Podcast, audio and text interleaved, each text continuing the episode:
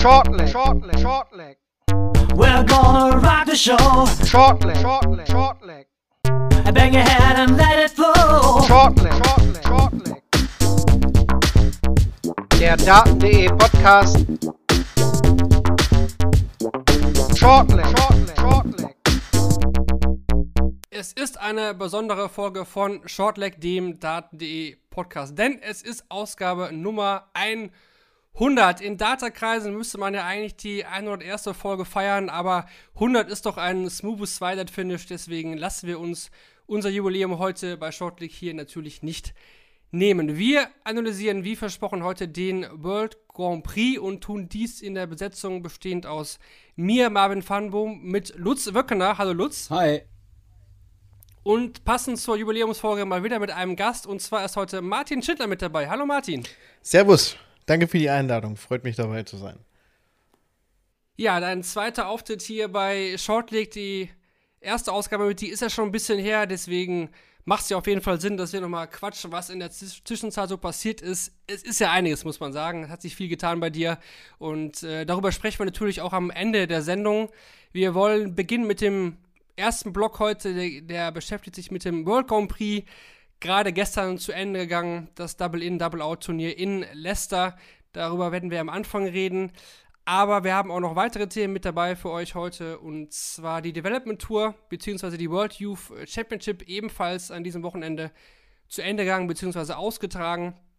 Und wir haben noch ein paar diskutierbare Verkündungen der PDC, zum Beispiel zum Kalender, zu einem sehr interessanten World Series Turnier, was wir hier auch besprechen wollen. Und am Ende, wie gesagt, dann die Fragen an unseren heutigen Gast an Martin Schindler.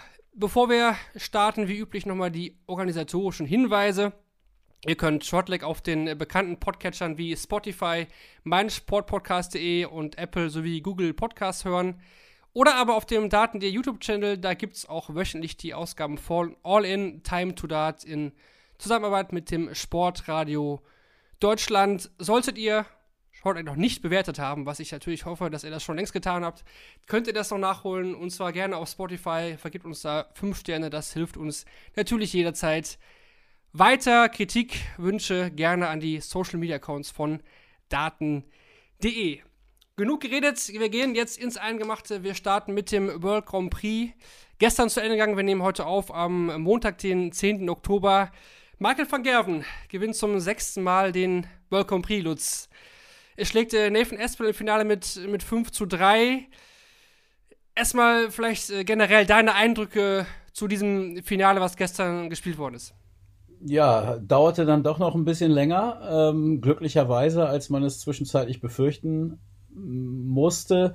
Ich weiß gar nicht, fällt mir gerade ein, ich wollte eigentlich heute nochmal nachgeschaut haben, ob man nicht doch irgendwo ein Major findet, wo jemand im Halbfinale und Finale äh, ein Whitewash äh, seinen Gegnern verpasst hat. Äh, mir war keins bekannt, aber ja, schade, dass Kevin heute nicht da ist. Der würde es wahrscheinlich sofort wissen.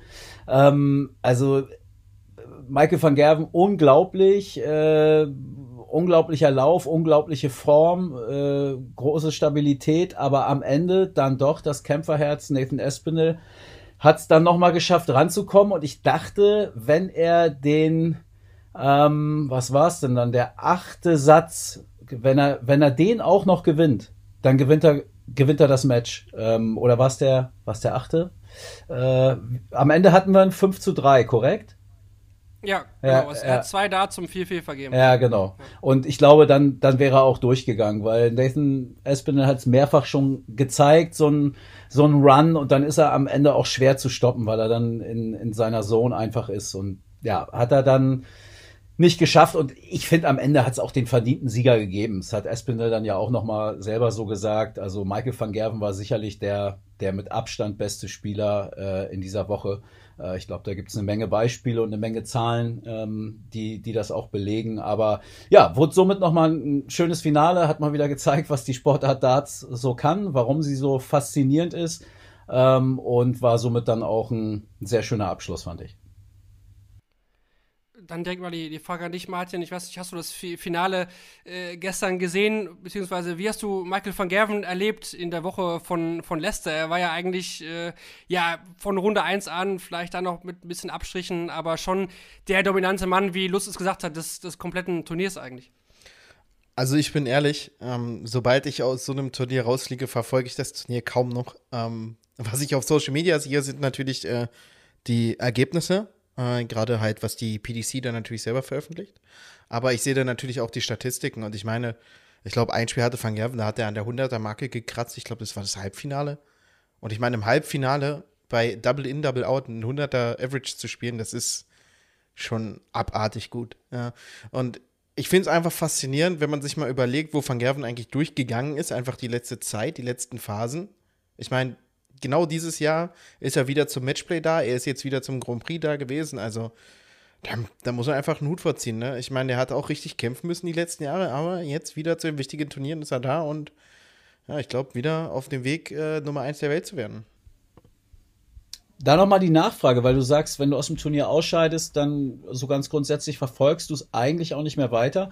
Ist das für dich ein Unterschied, wenn du jetzt, nehmen wir jetzt mal den Grand Slam, da bist du aktuell noch nicht qualifiziert. Solltest du dich nicht dafür qualifizieren, würdest du es dann verfolgen? Also hat es auch was damit zu tun, ob du selber in dem Turnier warst oder bist du eh jemand, der sagt auch, ja, ich, ich liebe Darts, ich spiele gerne Darts, aber da stelle ich mich lieber ans Practice Board, als dass ich mir jetzt so einen Viertelfinalabend reinziehe oder so? Ähm, ich, bin, ich bin da wirklich ehrlich. Das ist einfach, äh, erstens nein, ich würde den Grand Slam dann auch nicht gucken, sollte ich ihn nicht spielen. Ähm, ich würde die Ergebnisse sehen. Ähm, ja. Ich, ich würde das alles in dem Sinne ein bisschen verfolgen und, und gucke mir die Statistiken an. Und man hört es ja sowieso, wenn da äh, fantastische Leistungen gebracht werden. Und dann guckt man sich vielleicht schon noch mal das eine oder andere an. Aber ich bin da ehrlich, es ist einfach echt, es, es tut mir zu sehr weh, wenn ich weiß, dass ich irgendein Turnier äh, verfehle oder verfehlt habe und deswegen ähm, will ich mir das nicht angucken. Ich meine, ja, äh, was heißt, es tut mir weh? Es, es missfällt mir ziemlich, ja. Ähm, mhm. es, es, es, schmeckt mir einfach überhaupt nicht. Ja, und dementsprechend äh, bin ich da denn wirklich nicht so up to date.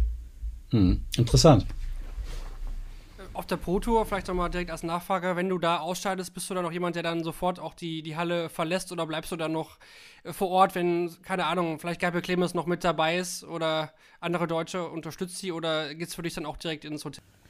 Ähm, das war äh, schon mal so und so. Also es war auf jeden Fall auch so, dass als ich mal erste Runde rausgeflogen bin oder so, dann war ich halt so stinkig, dass ich gesagt habe, ich, ich gehe jetzt, Jungs, nimm's mir nicht übel, aber ich gehe.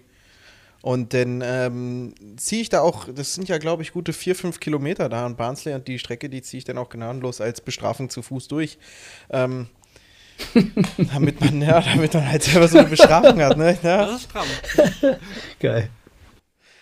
Äh, dann läuft man mal eben eine gute Dreiviertelstunde bis Stunde ins Hotel, ja. Ähm, es gab aber auch Tage, da bin ich dann wirklich bis bis letzte 16, Viertelfinale, Halbfinale, Finale auch mit da geblieben. Ähm, es ist immer situativ abhängig. Wenn ich halt wirklich schlecht gelaunt bin, weil ich halt wirklich unnötig ein Spiel verloren habe, das ist ja natürlich auch immer diese, diese, diese fünf bis zehn Minuten, die man sich da reinsteigert, dann, ja, dann, dann ist man, glaube ich, immer nicht so ganz zu halten. Es ist, glaube ich, schwierig für einen äh, Fan oder, oder Zuschauer, ähm, das so nachzuvollziehen. Also wenn du sagst, da bin ich stinkig, weil du bist ja nun wirklich jemand, immer ein Lächeln auf den Lippen, immer Mr. Nice Guy und das sind ja auch die Szenen, die man im Fernsehen nicht sieht. Äh, und selbst da kann ich mich an Matches von dir erinnern, ähm, weiß gar nicht, war es European Tour, war es das World Matchplay oder beim World Cup, wo du auch nach einem verlorenen Spiel nochmal dann zugeschaltet wurdest bei Sport 1 oder, oder bei The Zone und da auch immer super aufgeräumt und nett wirktest und das sehr professionell gemacht hast. Und dann fiel mir jetzt gerade aber spontan ein, ich habe dich einmal gesehen nach deinem verlorenen Super League-Finale gegen Nico Kurz war es, glaube ich. Ähm, und von daher, ich erinnere mich gerade an die Szene und jetzt weiß ich, was du meinst mit stinkig, weil das war das einzige Mal, glaube ich, in meinem Leben, dass ich dich wirklich sauer äh, gesehen habe. Aber es ist, ich glaube, für einen normalen Zuschauer ist es schwierig, sich das überhaupt vorzustellen bei dir. Aber du kannst richtig stinkig sein, ne? Ja, natürlich. Ähm, das ist halt wirklich alles situativ bedingt. Ähm, beispielsweise reden wir jetzt von, von einem Players Championship einer ersten Runde. Ähm, ich spiele momentan Level, da will ich die erste Runde wie garantieren. Ja, also da soll einfach keine Niederlage erfolgen. Klar, es kann passieren und es wird auch in Zukunft noch passieren, das weiß ich. Aber ich will es einfach nicht. Ja, und dann mhm. steigert man sich da natürlich ein bisschen mehr rein, als man sollte.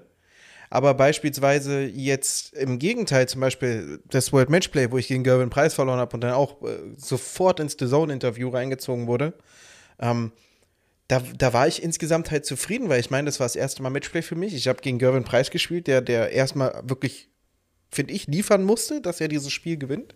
Hm. Ich habe ihn an die Grenzen gebracht und ich war einfach mit meinem Spiel insgesamt zufrieden. Ich weiß, ich habe Fehler gemacht, ich weiß, ich hätte auch besser spielen können, aber da ist halt einfach nicht so, dass man immer perfekt spielt, sondern man muss halt das Beste daraus machen, was halt in dem Moment passiert. Und ich habe einfach wirklich alles gegeben, habe leider den Kürzeren gezogen und das halt in einer unerfahrenen Art und Weise. Und deswegen kann ich mir da selber nicht so, äh, nicht so böse sein, wie es halt bei den Player Championship äh, bin. Oder jetzt in deinem Fall wie bei der ähm, Super League natürlich.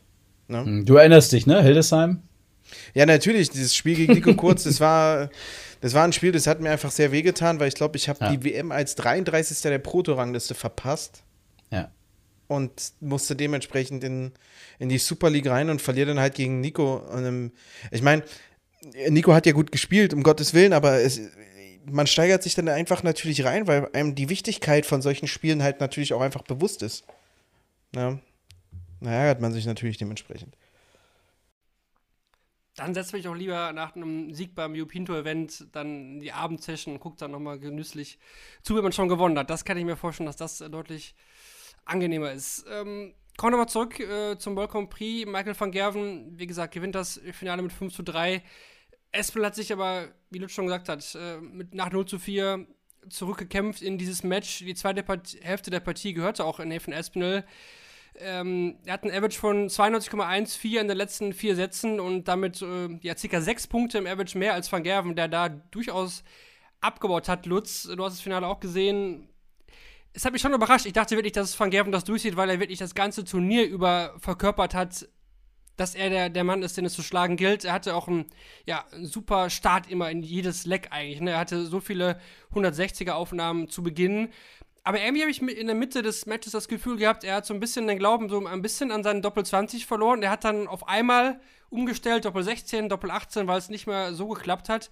Und äh, das war das erste Mal, wo er so ein bisschen Angriff geboten hat, oder? Wie hast du das eingeschätzt? Ja, absolut. Äh, genau so. Ähm, und als Ergänzung vielleicht noch, weil ich dachte auch, er wird jetzt durchgehen. Es fehlte ja nur noch ein Satz, ähm, weil er eben auch Bock auf sowas hat. Also er hat, er hat ja Bock genau auf diese Demütigung auch, also rein sportlich natürlich, also ist auch nichts Verwerfliches, aber ich glaube, ihm macht das ja auch Spaß. Diese Dominanz, also das, was er in, in Interviews immer verbal aussagt, dann auch eben in dieser, im Ergebnis äh, zu zeigen. Und er hat in den ersten drei Sätzen hat er eine äh, 94 gespielt, Average, eine 107 im zweiten Satz und eine 98 im dritten. So, und dann hat er im vierten Satz ging schon runter auf äh, eine gute 85. Da war Espinel aber noch nicht da ähm, und dann hat Espinel auch noch mal einen hochgeschaltet und Van Gerven blieb dann eben auf diesem etwas niedrigeren äh, Normal-Level, sage ich mal. Ähm, vielleicht ist das über so eine Strecke aber auch einfach äh, ja auch normal. Das, du kannst es ja nicht ewig weiterspielen da oben. Und äh, ja, dann fängst du auch an zu überlegen, dann äh, änderst du vielleicht deine Doppel mal. Ähm, ja, hat er dann auch gemacht. Und ja, sind natürlich auch Zeichen, äh, die er damit sendet, äh, wo der Gegner merkt, okay, ähm, dieses übermenschliche, äh, außerirdische ist jetzt nicht mehr da. Ähm, das ist dann auch eine Chance. Und ich glaube, beim 1 zu 4 war noch so ein bisschen Sarkasmus dabei bei Espinel, äh, als er sich den Einsatz geholt hat. Aber spätestens äh, Richtung 2 zu 4 wusste Nathan Espinel genau, dass, dass da noch was geht. Und ja, wie gesagt, also wenn er das 4-4 dann gemacht hätte, ähm, was ja durchaus möglich war, ähm, dann hätte er das wahrscheinlich sogar noch nach Hause gebracht und, und Van Gerven hätte es verloren. Ja. Van Gerven also dieses Jahr bei der Premier League World Matchplay und dem World Grand Prix erfolgreich. Er hat nun bei drei Major-Turnieren mit der Premier League, dem Grand Prix und den Players Championship Finals sechs Titel geholt. Nur Phil Taylor hat bei mehr TV-Turnieren innerhalb der PDC sechs Siege gefeiert und zwar bei fünf Major-Turnieren. Da hat Van Gerven also noch ein bisschen Arbeit vor sich. Vielleicht gehen wir einen Schritt zurück ins Halbfinale das war halt eine super einseitige Geschichte. Gegen Peter Wright gewinnt Van Gerven damit 4 zu 0. Er gibt nur einen Leg up. Wright natürlich da mega, mega schlecht unterwegs. Obwohl man sagen muss, es ist ja so, dass Peter Wright wieder die neue Nummer 1 der Welt ist. weil Gavin Price das Turnier nicht gewinnen konnte, logischerweise, weil Vergerven gewonnen hat, ist jetzt äh, Wright wieder die Nummer 1 der Welt. Das darf man nicht vergessen. Und es ging ja eigentlich schon in Runde 1 los. Nach den Spielen gab es da viele, viele Aussagen hin und her. Es wurde wieder viel ja, geklappert zwischen Price, Van Gerven und äh, Peter Wright. Äh, Martin, vielleicht äh, deine Einschätzung, wie siehst du das? Äh, jetzt geht es ja so wieder in die heiße Phase des Jahres, viele Major-Turniere. Da werden die Pfeile auch wieder abseits des Dartboards ein bisschen häufiger geschossen, oder? Ja, auf jeden Fall. Es hat mich, ich weiß gar nicht, warum das erst heute passiert ist, aber mir ist es heute erstmal aufgefallen. Einfach in zwei Monaten beginnt schon die WM, weil einfach durch diesen Terminkalender die Zeit so rast. Ich meine, das war mal wirklich ganz schön im August da ungefähr zwei, drei Wochen frei zu haben und dann ging es ja weiter mit Jena und dann von äh, Jena ging es wieder weiter, dann hatten wir doch dann hatten wir noch Belgien, dann kam jetzt der Grand Prix. Äh, dann kommt jetzt noch Gibraltar und dann, wie du schon sagst, da kommen die anderen Majors und ich fand es einfach so faszinierend, dass in zwei Monaten einfach schon wieder die WM ist. Und ja, natürlich, äh, dementsprechend, weil man einfach weiß, es kommen verschiedene Turniere, wie jetzt der Grand Prix zum Beispiel mit einem ganz anderen Spielmodus.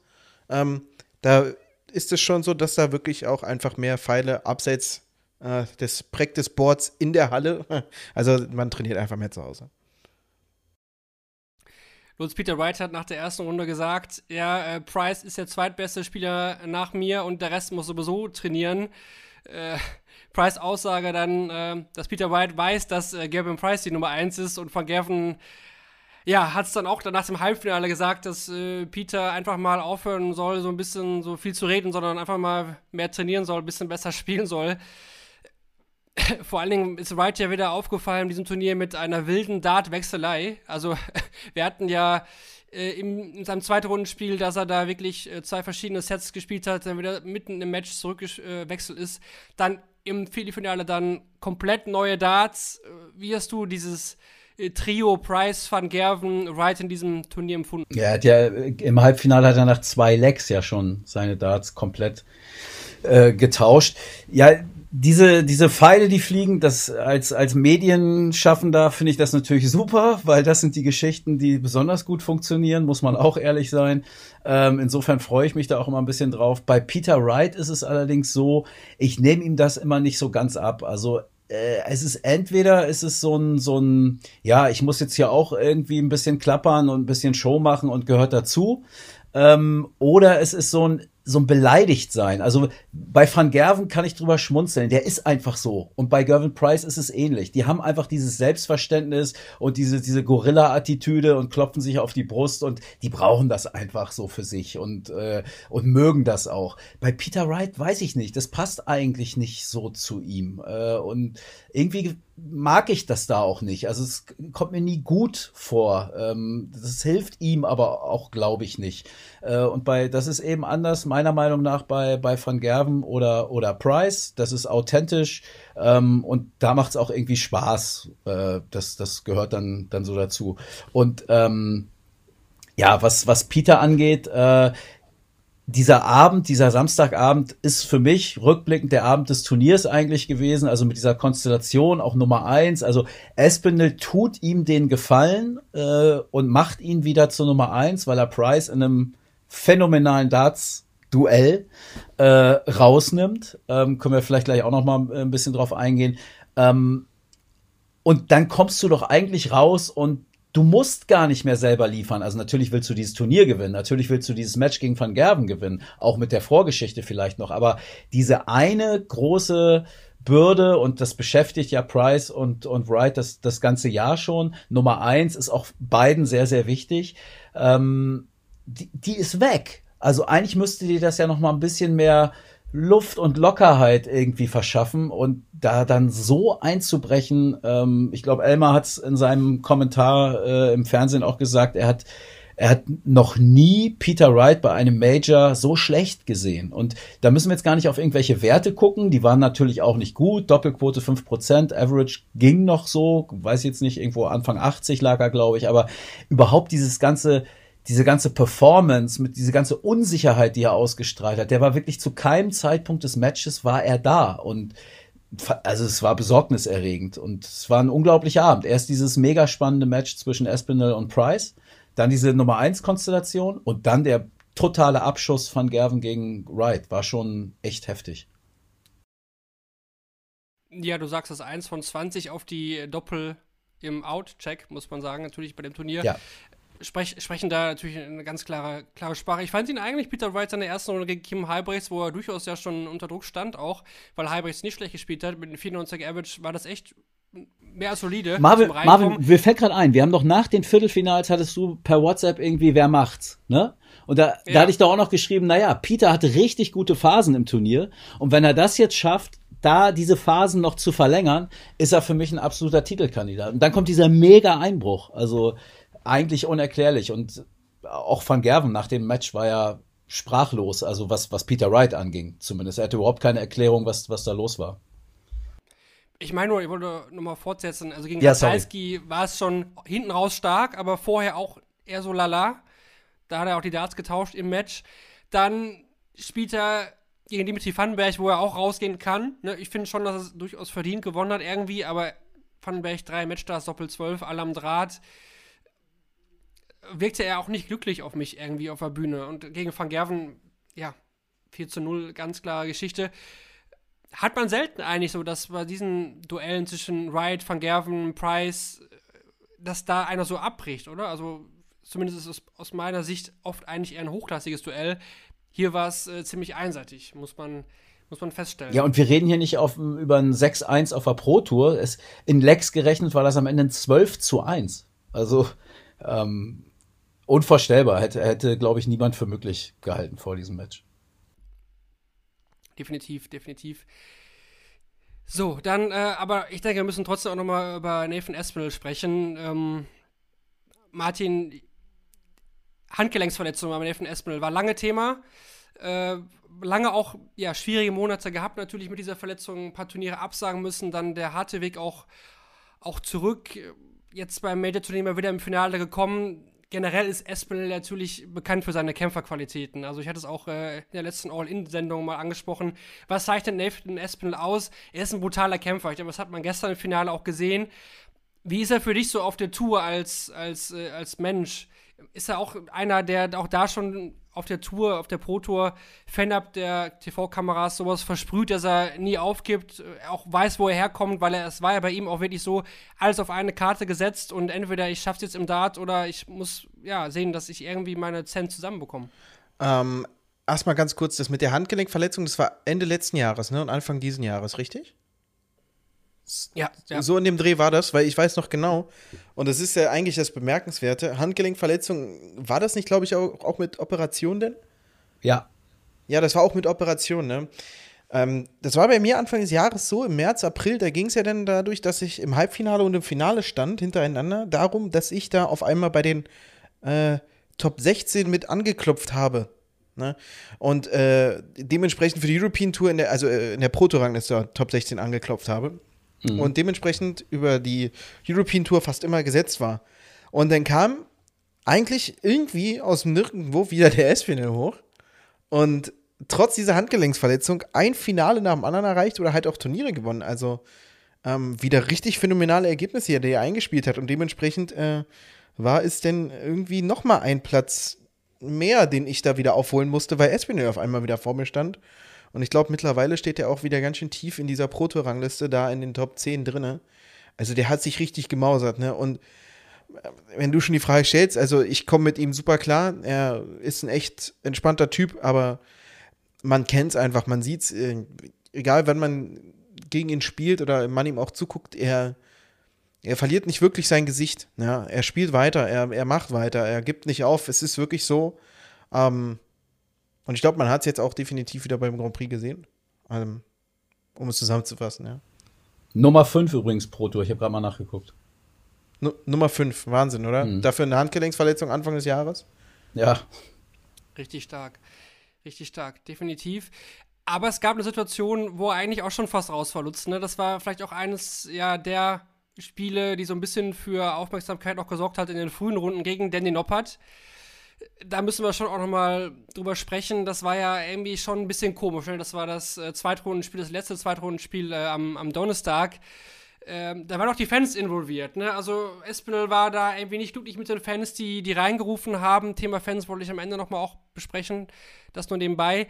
Dann hat er sich irgendwie aufgeregt, auch beschwert. Dann hat er irgendwie Danny Noppert auch ins äh, Gesicht geredet, was auch immer da gesagt hat. Und der ist dann nachher völlig raus gewesen. Hm. Hat danach gar nichts mehr getroffen. Er kam erst mit Dart Nummer 13 in den Decider rein, in den letzten Satz-Decider, verliert dann dieses Spiel.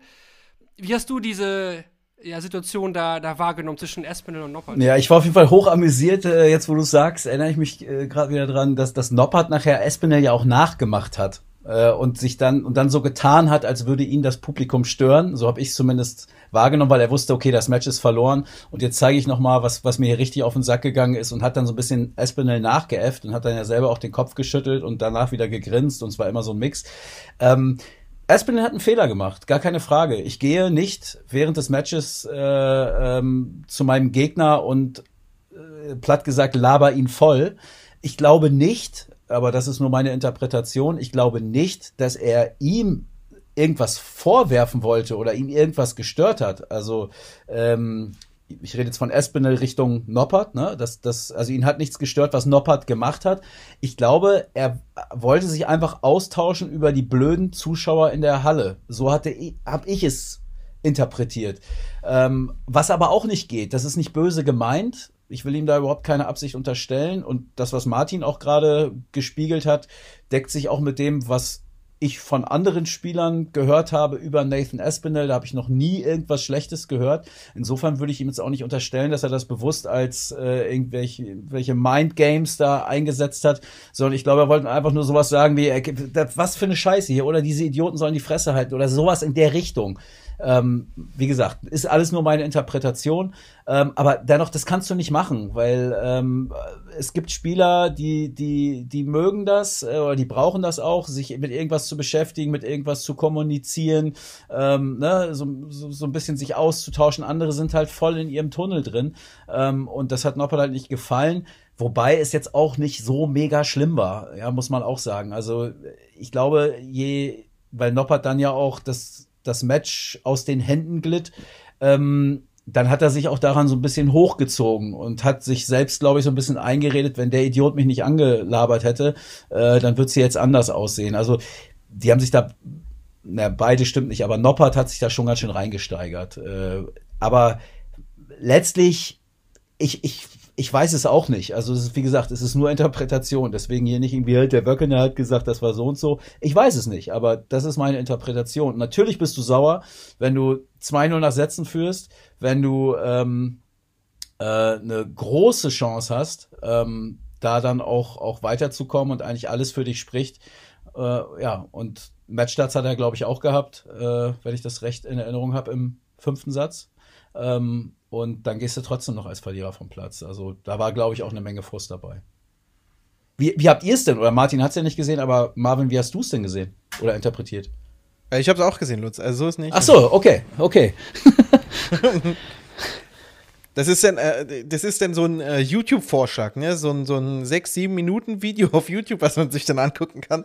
Äh, diese schönen Incident-Videos. ähm, Ja. ja. Ich muss sagen, ich gebe dir da in vielerlei Hinsicht recht. Also es sah sehr danach aus, dass Espinel sich einfach über die Fans aufgeregt hat, vielleicht über kleine Zwischenrufe oder so. ja.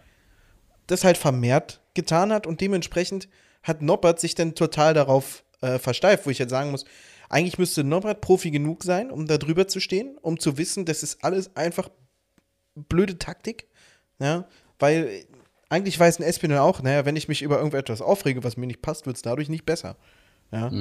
Naja, es, du musst da oben stehen und du musst Dart spielen. Und ich glaube, das haben vielleicht beide in dem Moment einfach ein bisschen vergessen. Ähm, dementsprechend kam natürlich hinten raus nochmal der Frust bei Noppert hoch, wie du schon sagst, ich 2-0 in Sets vorne und dann auch Matchstarts gehabt und ja, die Kiste nicht zubekommen und dann im letzten Leg auch nicht reingekommen und der Frust, der steigt, dieses, dieses Frustlevel nimmt kein Ende. Ja, und Espinel, der die ganze Zeit dann irgendwie Faxen macht, der spricht dich dann auch noch an hinten raus, ne? Denn, denn läuft dieses Fass einfach ein bisschen über. Und ich glaube, das war halt dementsprechend dann auch irgendwie die Reaktion da mit, äh, wie Marvin sagt, dem 13. Dart erst ins letzte Leck da reingekommen. Ja, eine, eine simple Situation, wo ich sagen muss, mit ein bisschen mehr Fingerspitzengefühl einfach für sich selbst hätte man es vielleicht verhindern können. Aber das lässt In sich Richtung, natürlich auch in Richtung. Noppert jetzt, ne? In Richtung Noppert Ja. gesagt. Ja, ja. Ja. Wie, wie hättest du denn reagiert? Also hätte dich das auch gestört, wenn er zu dir kommt und sagt, ey Martin, was, das ist doch echt scheiße hier, oder nicht? Also wenn, wenn er sowas Naja, jetzt zu dir gesagt hätte. Also ich muss ganz ehrlich sagen, ich, ich sage ihnen auch, ja, was, was sollen wir machen? Wir müssen Dart spielen, dafür sind wir hier. Ne? Und dann geht's weiter. Ähm, Genau, also ich würde es auch nicht gut finden, wenn man mich ansprechen würde, aber ich kann ja ihm nicht den Mund zukleben vorher, vor Mhm. dem Spiel. Das funktioniert nicht. Deswegen, es kann passieren, dass er mich anspricht, dann muss ich halt da einfach drüber stehen. Thema erledigt. Es man gibt ja auch nicht machen, aber ich muss da drüber stehen.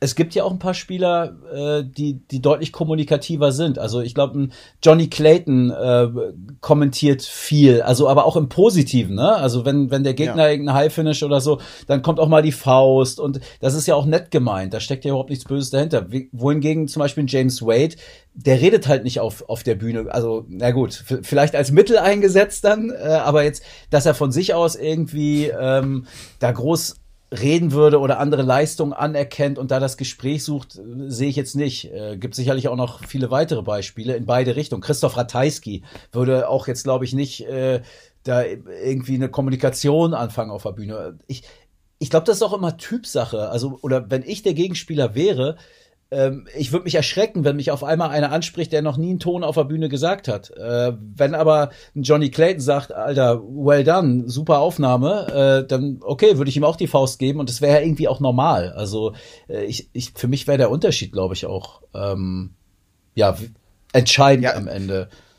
Ja, also ich kann dir da auf jeden Fall recht geben. Es gibt einige Leute, die halt sehr, äh, also nicht sehr interaktiv sind, aber die halt dir schon ein bisschen, äh, wie du sagst, positiv zureden. Van Gerven ist zum Beispiel jemand, Johnny Clayton ist jemand, die sagen dann halt, gut Darts, gut gemacht, gut gespielt und so weiter. Aber ja, mehr, mehr ist es dann halt auch nicht. Mehr kommt denn dabei auch nicht rum. Also es ist nichts äh, Weltbewegendes. Ja. Es ist wahrscheinlich die schnelle Anerkennung, damit halt, damit äh, ein Van Gerven das für sich selber verbessern, äh, verarbeiten kann und dann äh, ist das Thema auch erledigt. Ja. Ja, und ich, ich glaube auch eine Frage der Lockerheit, ne? Also das sind, glaube ich, dann auch Spieler, ähm, die sind mit sich im Reinen und die brauchen nicht diesen totalen Tunnel. Ähm, ich will das auch überhaupt nicht werten, ob das gut oder schlecht ist, aber es gibt halt, glaube ich, Spieler, die gehen auf die Bühne und die sind in ihrer eigenen Welt und die wollen da auch bleiben, äh, weil sie nur da ihre beste Leistung abrufen können. Ähm, und dann gibt's eben Leute, die die stehen da und spielen Darts, so wie sie es in, in, einer, in einem Pub auch tun würden, siehe Johnny Clayton. Und deswegen ist es für ihn, glaube ich, völlig normal, wenn er dann auch mal was sagt zum Gegner, im Positiven oder im Negativen, und aber gar nicht gemeint, um den rauszubringen, sondern weil er einfach so drauf ist. Und ich, ich denke, dass es bei Espinel, auch wenn du zu Recht sagst, er muss es eigentlich wissen, dass man, dass er Noppert da eigentlich nicht ansprechen sollte. Aber ich würde ihm unterstellen, dass, dass er einfach, äh, ja, der wollte einfach die Meinung mit ihm austauschen oder, oder teilen. Ähm, Ja, kann sein, äh, kann sein. Vielleicht war es auch ein bewusstes Mittel. Man Vielleicht. wird's ja nicht, man wird es ja nicht herausfinden. Äh, das Ja. wird nur Espinel selber wissen und Noppert wird sich seine Meinung darüber dementsprechend machen. ja, Aber ja, ich sehe es halt so, wenn ich jetzt derjenige bin, der angesprochen wird, was, was kann ich denn besser machen? Weil ich kann nicht beeinflussen, was andere machen. Ne? Ja. Ich muss mich da auf mich konzentrieren, ich muss da mein Ding machen. Und ich fand es eigentlich interessant, was du jetzt angesprochen hast mit diesem Flow, mit diesem Tunnel. Ich finde, gerade heutzutage, auch gerade wenn es eigentlich um so viel Geld geht bei diesen großen Majors, wo ein Sieg einfach mal dir das doppelte Preisgeld bringt und dann reden wir halt anstatt von äh, 12.500 von äh, 20.000, 25.000 auf einmal, ja. Da, da ist der Flow, glaube ich, gar nicht so garantiert, wie man sich das immer vorstellt und denkt. Weil du dir halt einfach sowieso vorher einen Kopf machst. Äh, oder das Ganze drum und dran, diese, diese Aufmachung, Fernsehturnier, Zuschauer und so weiter. Und du stehst ja da oben, du spielst gegen die Weltbesten. Ne? Und dann ist, glaube ich, der Flow einfach nicht so da, wie man es halt aus vielleicht Beginnerphasen kennt, wo man sich einfach wirklich keinen Kopf darüber gemacht hat. Und dementsprechend denke ich mal nicht, dass, dass es heutzutage noch so ist, dass es wirklich darum geht, den Gegner aus dem Flow zu bringen, weil diesen Flow, glaube ich, den, gefühlt, den gibt's, den gibt's einfach nicht mehr so, dass da wirklich oben jemand steht, der spielt total locker, der spielt 105, 110, 108. Ja, solche Spiele, das passiert ja eigentlich nicht mehr. interessant. Vielleicht daran anknüpfend äh, zum Thema im Flow sein, äh, gab es auch noch eine sehr interessante Szene und zwar Martin Lugman. Martin Lugman hatte 45 Rest und äh, er spielte dann Single 3 für die Doppel 16. Also in einer wirklich super entscheidenden Phase im Spiel, äh, in seiner zweiten Runde. Auch fast, fast unerklärlich, ne? Also äh, es ist ja so, 45 ist jetzt ja keine, ist ja eine andere Weltzahl beim Checkout, ne? Das kommt ja wirklich oft vor. Äh, Martin, wie, wie erklärst du das? Oder ist dir das vielleicht auch schon mal, ja, Also mir, in der Form passiert? Also mir ist es auch schon mal passiert, mir ist es auch mehrfach passiert. Ähm, es gibt manchmal Situationen, da, da reimt sich der Kopf was zusammen, ähm, wo du halt denkst, wenn ich jetzt das und das werfe, habe ich in der nächsten Aufnahme das und das Rest. Und dann hörst du aus irgendeinem Grund, äh, dann, dann, du hörst dem Caller nicht mehr, mehr zu, was der ausruft. Du guckst auch nicht mehr auf die Tafel. Dein Kopf sagt dir jetzt beispielsweise im Fall von Lukman, äh, vielleicht, ich habe 35 Rest, ich werde jetzt die 35 anspielen. Ähm, und dabei hast du 45 Rest, hast du denn ausgemacht und 10 Punkte bleiben noch über. Dann stehst du natürlich blöd da. Ähm, aber es kann halt auch sein, das ist halt manchmal auch so eine Flow-Sache, die passiert, dass man halt wirklich, wenn man den Kopf wirklich aus hat, dann, ähm, ja, auch diese 45 Punkte und dann nicht drüber nachgedacht und man spielt da die 3 für die Doppel 16. Aber ich glaube, das ist wirklich eher Ersteres, weil das passiert einfach so häufig. Dart besteht aus so vielen Zahlen. Das ist, ich glaube, ganz normal, dass das mal früher oder später passieren muss, aber die Quote ist natürlich nicht hoch. Das findet José de Sousa auch. Ja, der. also Das kann mal das ganz passieren. Das kann mal passieren.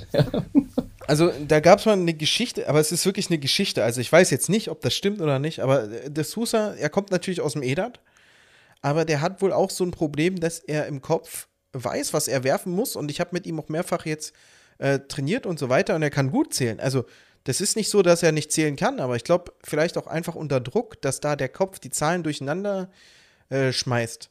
Ja? Äh, das hat uns also mir hat es der äh, Manager von McElkin, da gab es eine Geschichte über äh, eine Ecke herum, ja, die mir jemand erzählt hat von dem Manager von De Sousa McElkin, der das halt gesagt hat, dass José das Problem hat, dass er die Zahlen im Kopf durcheinander mixt. Ja. Ob das jetzt nun stimmt oder nicht, das weiß ich nicht, aber es, es würde Sinn machen, weil manchmal Kann man sich vorstellen, ja. Sehr komische Kombinationen bei raus, sage ich mal. Ja, absolut. Zum Glück hat Lukman die Doppel 16 ja verpasst, weil er hätte er sie getroffen, hätte er gejubelt und dann, äh, ja, wäre wäre die Situation, ich, noch ein bisschen unangenehmer gewesen. Stark war aber, dass er das Match trotzdem gewonnen hat danach. Er hat das schnell abgehaken können und hat trotzdem dann das Deciding Leg gegen äh, Ross Smith gewonnen. Und Martin Lukman sicherlich einer der ja, positiven Überraschungen hier vom World Grand Prix im Viertelfinale gestanden. Zudem auch äh, Matas Rasma im Viertelfinale. Da ging dann wenig gegen Gavin Price mit 0 zu 3, nur ein 74er Average, aber auch der, ja, konnte Devil Gurney ausschalten und auch, äh, ja, Lutz, leider auch Ryan Searle aus seiner Sicht äh, gezwungen, Ja. bei, bei dem es aktuell auch nicht so läuft. Ja, und Hast ich auf ich hab Searle bei- gesetzt oder was, Lutz? Nein, nicht ja, ich mag ihn einfach. Das ist mein, ist so ein bisschen mein Lieblingsspieler. Ähm, deswegen spiele ich den Namen hier auch dann immer gerne mal. Aber ja, das war nicht, nicht so 100% ernst gemeint. Aber bei dem, bei dem Namen Rasma, ähm, da habe ich an Martin gedacht, weil äh, so eine Auslosung würde ich, würde ich Martin auch gern mal äh, wünschen. Also erste Runde spielst du gegen Searle, dann spielst du im Achtelfinale gegen Gurney. Äh, okay, Viertelfinale dann gegen Price, äh, aber Martin spielt halt immer schon erste Runde gegen Price. Und Rasma ist ja so, das ist ja so eine ähnliche Gewichtsklasse, äh, was jetzt die Order of Merit äh, betrifft. So, die liegen gleich. Ähm, Rasma hatte auch schon einige sehr, sehr gute Auftritte dieses Jahr, ist auch wieder geklettert in der, in der Order of Merit. Ähm, ist auch bei Eu- European Tour, glaube ich, recht stabil, ohne dass ich da jetzt genau in die Zahlen geguckt hätte, in die Ergebnislisten. Aber ja, das ist so, das kann auch ein Weg sein durch ein Major-Turnier. Ne? Ähm, da entscheidet vielleicht, ist das jetzt dann auch die Brücke zu den Deutschen, haben wir noch nicht drüber gesprochen. Ähm, das würde man dann einem, vor allem einem Martin Schindler, aber eben natürlich auch einem Gabriel Clemens dann auch gern mal äh, wünschen. Aber das war uns leider nicht vergönnt diesmal. Wieder mal. Also dazu, kann, dazu könnte ich gleich noch was sagen. Ja, Oh, mach. gerne, gerne noch. Ähm, ich meine, natürlich muss man bei der Auslosung sagen, klar, Preis ist ein doofes Los, aber im Endeffekt geht man zu einem Turnier und will gewinnen gegen, gegen alles und jeden. Ich meine, natürlich muss man sagen, gefühlt ist Gervin Preis definitiv einer der besten Spieler dieses Jahres. Und er hat jetzt auch beide Male beim Matchplay und beim Grand Prix, auch in Jena, er hat immer sehr gut gespielt, beim World Cup ja auch. Ja, also das waren jetzt vielleicht nicht die, die allerbesten Spiele, also wo man sagt, einfach unschlagbar, aber äh, das waren natürlich sehr gute Spiele. Und wie du jetzt vielleicht sagst, gegen einen Rasma, also sollte ich jetzt gegen einen Rasma spielen beim Grand Prix, Ähm, kann ich aber auch sagen, das ist ja dann mental ein ganz anderes Spiel, weil du weißt ja dann auch, ey, das ist ein Riesenlos, das ist eine richtig gute Chance und ich, du merkst halt selber, wie du dich dadurch unter Druck setzt, weil du einfach weißt, dass die Losung hätte wesentlich äh, schlechter sein können, in Anführungszeichen. Ne? Wenn, wenn du verstehst, Mhm. Ja. was ich meine. Ich verstehe, was du meinst und es ist auch, glaube ich, gut, dass du diese Herangehensweise hast. Ähm, nichtsdestotrotz, jetzt mal ich als Zuschauer, als einfach als Dart-Zuschauer, Price gegen Schindler habe ich nun wirklich gefühlt schon 58 Mal gesehen. Ich würde dich einfach gern mal dann auch gegen jemand anderen auf der Bühne äh, stehen sehen. Ich persönlich glaube, dass, dass du, auch wenn, wenn du subjektiv sagst, der Druck wäre dadurch noch mal viel höher. Ich glaube trotzdem, ähm, dass das mal an der Zeit wäre, das, das, das mal zu sehen. Ich habe auch in der Folge, die wir vorm World Grand Prix äh, aufgezeichnet haben, da war die Auslosung noch nicht draußen. Da habe ich irgendwas in die Richtung gesagt, mir ist alles egal, nur nicht Martin Schindler wieder Gervin Price. Ich hoffe, er kriegt mal ein, ein anderes Los, ein etwas vielleicht in Anführungsstrichen leichteres Los. Ich meinte jetzt auch gar nicht, dass du gegen Rasma spielst, sondern Rasmas Auslosung. Also, ne, du hättest ja auch gegen Ryan Ja. Searle spielen können oder und dann, äh, dann kommen auch so Sachen, dann, dann kommt der weiter und, und spielt dann eben auch nicht gegen, gegen Van Gerven oder von mir aus auch Vandenberg oder Clayton, sondern Rasma spielt dann eben gegen Daryl Gurney. So, das ist für mich auch nochmal eine andere, andere Kategorie und ich habe da nur in dem Moment, ne, als ich dann das Turnier verfolgt habe, dachte ich, ja, Mensch, weil, weil ihr auch in der, in der Order of Merit, äh, ich glaube, nur einen Platz auseinander steht oder zwei standet, ähm, Ja. dachte ich so, ja, das hätt, hätten wir doch auch mal haben können. Und es ist auch so ein bisschen aus äh, ja, Eigennutz, weil, weil ich würde dich einfach gerne mal auf der Bühne dann gegen jemand anderen sehen. Und vielleicht dann so ein Mann wie Gervin Price dann erst später, weil ich glaube schon, dass Gervin Price bei einem Major-Turnier nochmal ein anderer Gervin Price ist als auf der Pro-Tour oder auch auf der European Tour. Das ist dann, das ist dann eine andere Nummer. Und es gibt, glaube ich, echt, hat schon lange keine Major-Turniere mehr gegeben, äh, wo so ein Mann halt echt früh rausgeht. Äh, also, weiß ich nicht. Naja, Ich dann ist es bei der WM endlich soweit. das wollte ich gerade sagen. Aktuell, du, du stehst auf 31 im, im Ali Pally, im Race to Ali Pally. Price äh, ist die 2. Ähm, Ist es so, ja? Ja, klar, dritte Runde haben wir es wieder. Schindler gegen Schindler gegen Price. Also, auch wenn du jetzt sagen würdest, wahrscheinlich, Mensch, eine dritte Runde, ja, WM, das unterschreibe ich dann auch erstmal, aber ja, vielleicht ist es dann auch so weit. Vielleicht ist es dann auch mal an der Zeit und dann sage ich auch, ja, dann geh lieber beim World Grand Prix raus und äh, schlag ihn bei der WM. Äh, Also, also wär- Lutz, ich kann dir bisschen eins vermessen. versprechen. Ich kann dir Ja. eins versprechen. Irgendwann wird die Zeit auch kommen. Ja. Ja, klar. Aber das ist natürlich auch sehr weit gedacht. Ja. Ich meine, ich meine, man muss wirklich jedem, jedem los die Stirn, bieten. Ich weiß natürlich, ich meine, sind wir mal ehrlich, wie viel Pech kann man denn haben, dass man einmal am Matchplay teilnimmt, kriegt die Nummer 1 der Welt, okay, und dann schafft man es auch zum World Grand Prix und dann kriegt man wieder die Nummer 1 der Welt. ja, aber jetzt gibst du mir Ja. doch recht. Ja, das ist ja, genau das, was ich sage. Ich weiß ja, als ob ich, als, ich, ich sag mal auf gut Deutsch, so dämlich bin ich auch nicht, als ob ich es nicht gemerkt habe. Äh, Aber man muss halt wirklich das, man muss das Ganze spielerisch sehen. Ja, es geht Und darum, beim Grand Slam hattest du ihn auch in der. Gruppe. Das, äh, da hast du zwar dann gewonnen in dem letzten Gruppenspiel, wo es um nicht, nicht, nichts mehr ging oder nicht viel ging, aber da hast du ihn auch in der Gruppe gehabt. Ne? Also World Cup hast du auch gegen ihn gespielt. Also, Ja, da auch wieder was rausgeholt. Ja. ja, und war auch ein bisschen, bisschen später, okay, aber trotzdem, es, ich finde es einfach als Zuschauer langweilig. Ich, ich will dich da gern mal, ich meine, wir verfolgen alle deine Entwicklung und äh, einfach mal gegen jemand anders sehen. Das haben wir jetzt ein paar Mal gesehen. Ja, wie geht der mit Price um und so und wie spielt Price gegen ihn? Ja, wissen wir alles. Aber dann, dann doch, dann noch mal gegen Joe Cullen oder gegen, weiß ich nicht, Ross Smith oder Ryan Searle oder Vandenberg oder was weiß ich wen. Aber einfach mal was anderes. Wär, wäre irgendwie ganz nett. Und nicht bei der WM bitte dann in der dritten Runde äh, schon wieder.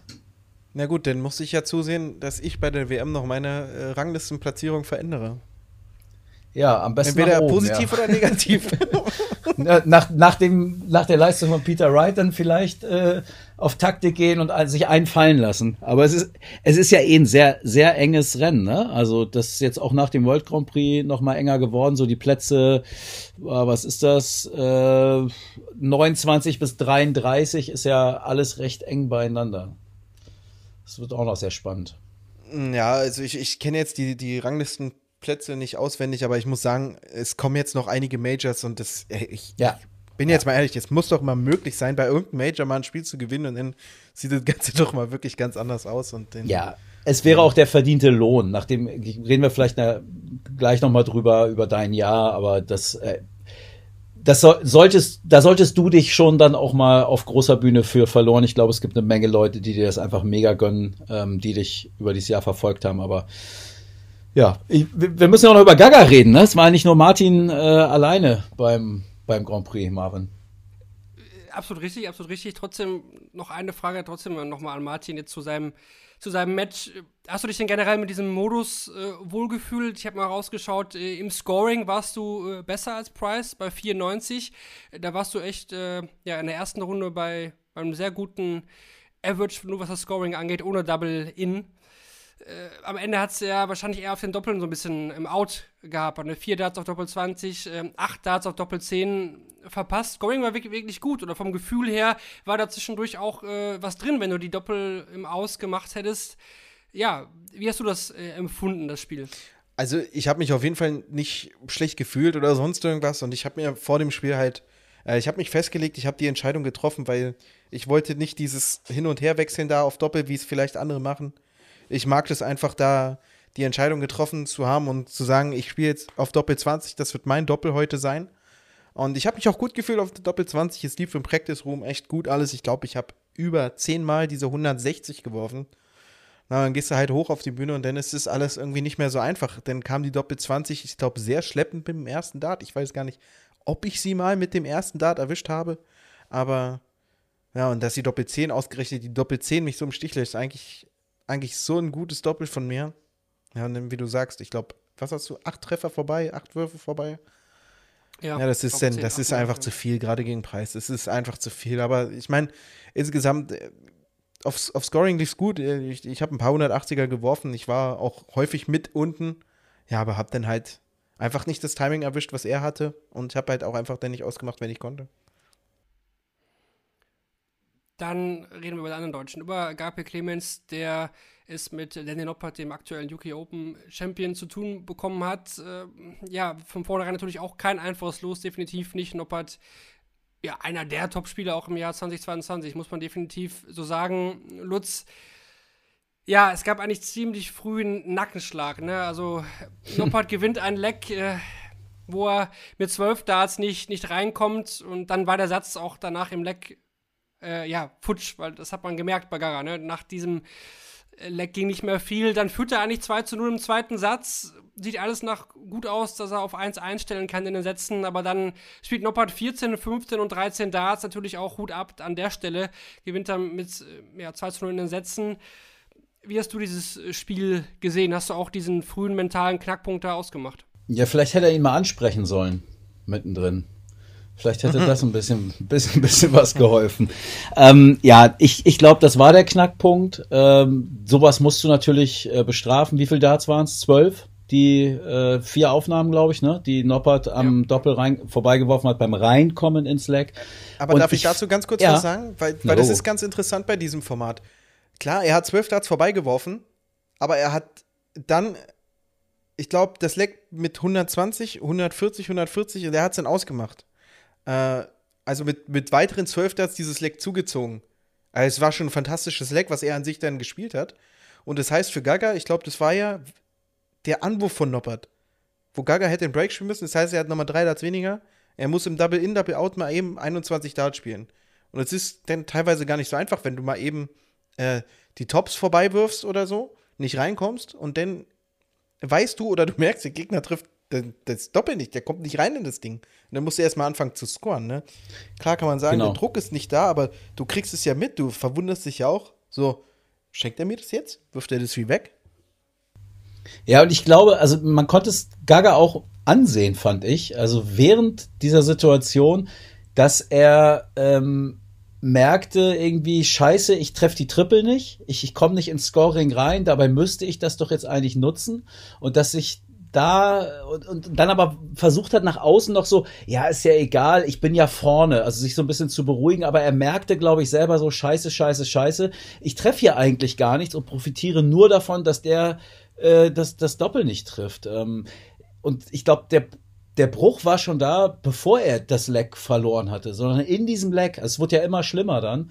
Ähm, und klar, wenn es dann sogar am Ende noch abgibst, äh, ja, ich, aber ich, ich glaube, dieser Bruch wäre auch da gewesen, wenn er es am Ende noch kn knapp gewonnen hätte, weil er weiß, ey, ich war vier Aufnahmen, habe ich hier Bonus bekommen äh, und, und am Ende muss ich doch noch um dieses Leck zittern. Ich glaube, das hätte denselben Effekt gehabt. Äh, klar, wenn, wenn du es verlierst, ist vielleicht sogar noch ein bisschen krasser, aber ich glaube, das hätte schon ausgereicht. Und ab da war es, glaube ich, kein normales Match mehr. Und ja, weiß nicht, Gaga hat mir auch nicht so gut gefallen. Ähm, so ähm, Martin übrigens auch nicht. Also äh, hat mich gerade gewundert, als du gesagt hast, es war eigentlich alles cool. Also auch vorher im Practice Room und so.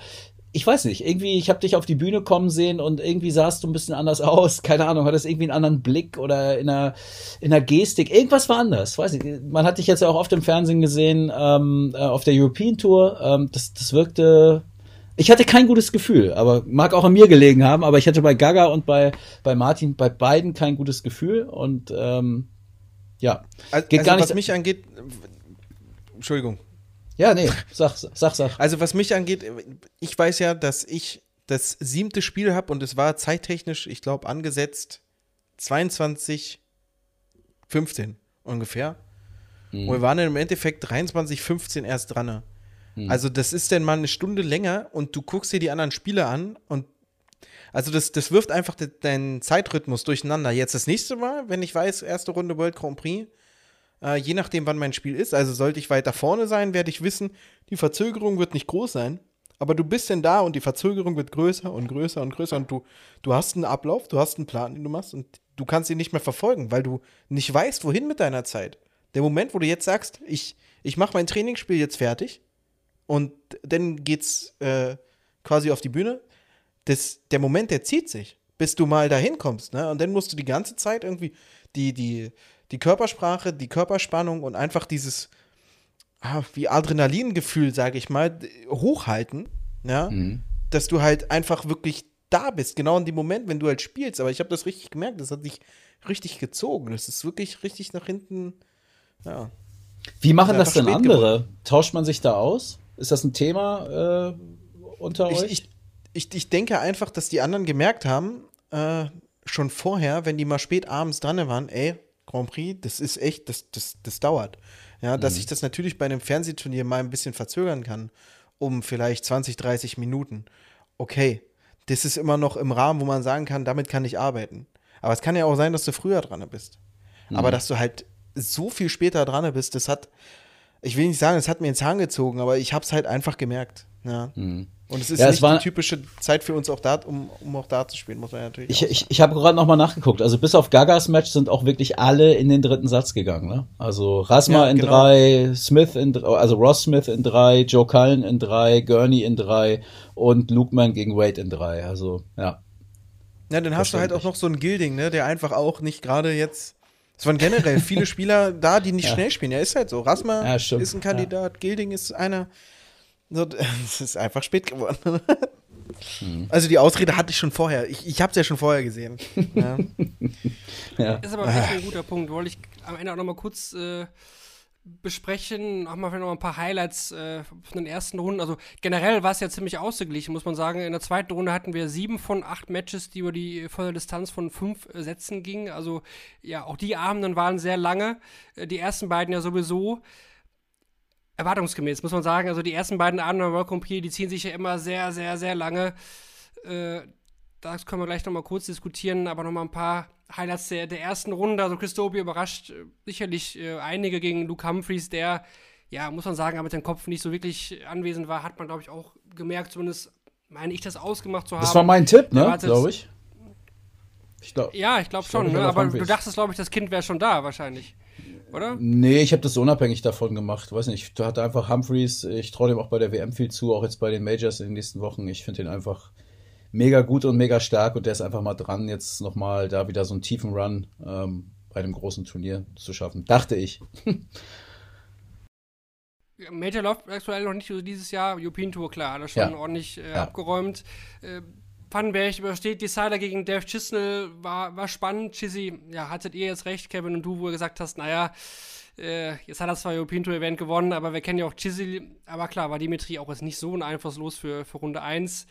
Äh, Johnny Clayton dreht ein Match gegen Dirk van Dijvenbode, was Dirk wahrscheinlich auch eigentlich nicht mehr aus der Hand geben darf. Und äh, Edwin Lewis hat äh, José de Sousa am ersten Abend geschlagen. Da war dann der erste Gesetzte schon, schon ausgeschieden. Gary Anderson übrigens im Match davor, ne? Das kann man auch noch mal. Also fand ich mega enttäuschend. Ja, ja, aber das reiht sich ja eigentlich nur ein in den letzten Monaten, ne? Jahre. Ja. Außerhalb der WM muss man, muss man sagen. Karl gegen Hetter fand ich sehr, sehr geil, das Spiel für Runde 1. Ja. Ja, das Und dann hatten super. wir ja auch noch ein, ein paar negative Überraschungen. Ne? Rob Cross geht raus, für mich sehr enttäuschend. James Wade, äh, Lutz, ich will dich da jetzt nicht zu befragen, aber er verliert da gegen Martin Lugman. Das ist auch, äh, ja, kam auch, auch eine Neuauflage vom World Matchplay. Auch da gab es das Duell ja schon, diesmal aber andersrum. Und Michael Smith, ja, verliert es äh, auch gut gegen Nathan Espinel, kann das sicherlich passieren, aber am Dienstag sind dann auch drei Gesetze von vieren ausgeschieden. Also auch da hat es dann einige Gesetze auch vor allen Dingen in der ersten Runde erwischt. Eine kurze Distanz hatten wir ja schon in der Vorschau hier besprochen, dass es da öfter mal ja, zu auch kleineren Überraschungen ja, geben kann. Jetzt nochmal generell, wollte ich noch mal ein paar Sachen besprechen zum World Grand Prix, was mir jetzt an den ersten Abenden noch aufgefallen ist, also nicht nur mir, sondern generell natürlich, es waren wenig Zuschauer da an den ersten beiden Abenden. Am ersten Abend kam noch die Aussage, ja, Leicester City spielt äh, nebenan in der Premier League im Fußball, Heimspiel. Zweiter Abend war aber, glaube ich, fast noch weniger los. Äh, Jetzt auch das Finale bei Weitem ja nicht ausverkauft. Also der, das Halbfinale war von der hinteren Tribüne her voller als gestern das äh, Finale. Und die Erstrunden-Sessions sind mir persönlich einfach auch zu lang, wie Martin auch gesagt hat. Äh, ja, was, was könnte da helfen, Lutz? Wir hatten ja schon öfter mal darüber geredet, vielleicht ein paar Turniere länger äh, spielen zu lassen. Da hatte man die UK Open ja immer schon mal erwähnt. Vielleicht wäre es hier auch sinnvoll, den World Grand Prix vielleicht äh, ja schon am Sonntag mit der Nachmittagssession irgendwie anzufangen oder Samstagabend.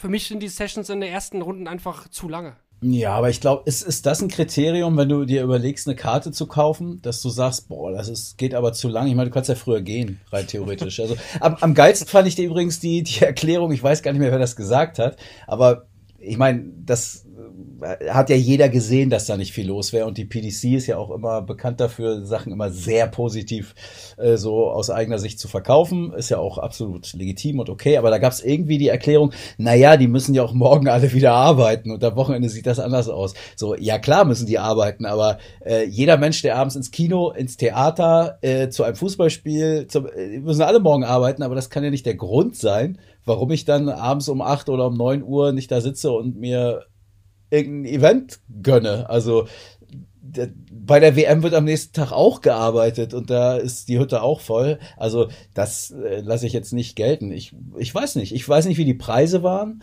Ähm, vielleicht ist das Interesse auch momentan einfach nicht so hoch. Vielleicht ist auch, ich meine, wir haben schwere Zeiten, nicht nur in Deutschland. Äh, äh, vielleicht sitzt das Pfund da auch nicht so locker im Portemonnaie mehr. Müssen wir mal im Auge behalten, wie das äh, andernorts äh, sein wird. Auf der European Tour fand ich, hat man es nicht äh, gesehen oder gemerkt, weder in Deutschland noch in Ungarn oder in, in Belgien. Das war jetzt schon krass. Also das war halt ein Major-Turnier und es ist so dieses Turnier, was eigentlich bei dem durchschnittlichen Darts-Fan, für den ich mich halte, das geht jetzt los. Also Martin hat es vorhin auch noch mal gesagt, was alles so ansteht in den nächsten Wochen. Ähm, eigentlich kribbelt's jetzt ja und eigentlich hast du ja, also ich hätte jetzt mehr Bock zu einem World Grand Prix zu gehen, als dass ich das noch vor vier, sechs, acht oder zehn Wochen äh, gehabt hätte.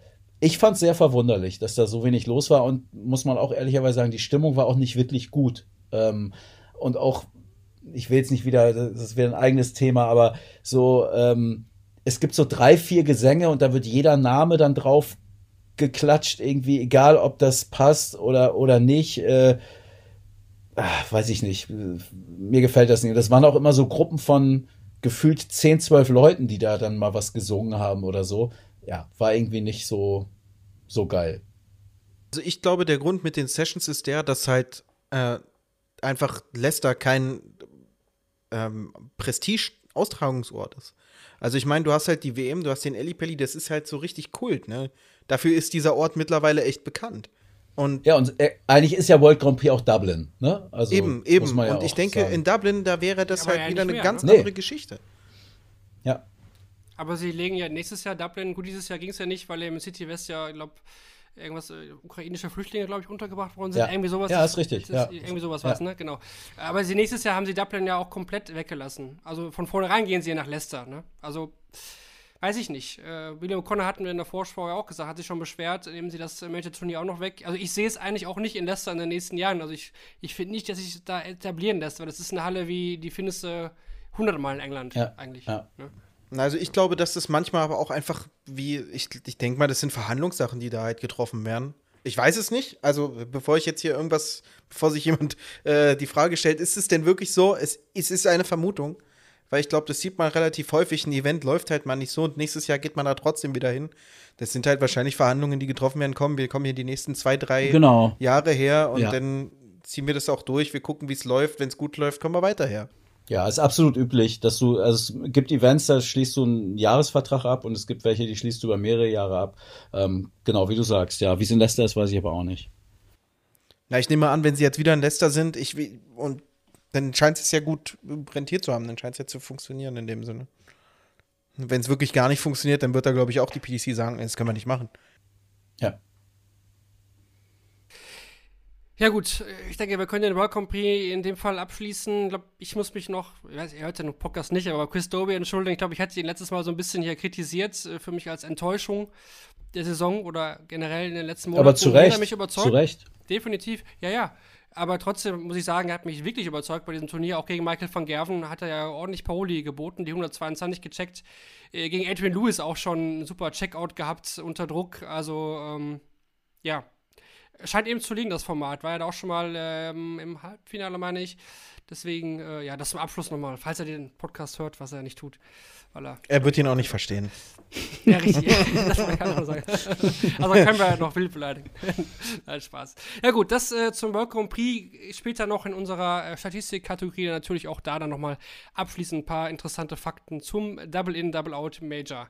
Dann machen wir jetzt weiter mit der Development Tour beziehungsweise der World Youth äh, Championship. Wir hatten am Freitag und Samstag die letzten vier Turniere der Development Tour in diesem Jahr. Äh, gewonnen wurden diese von Josh Rock und Nathan Rapperty am Freitag, also zwei nordirische Erfolge.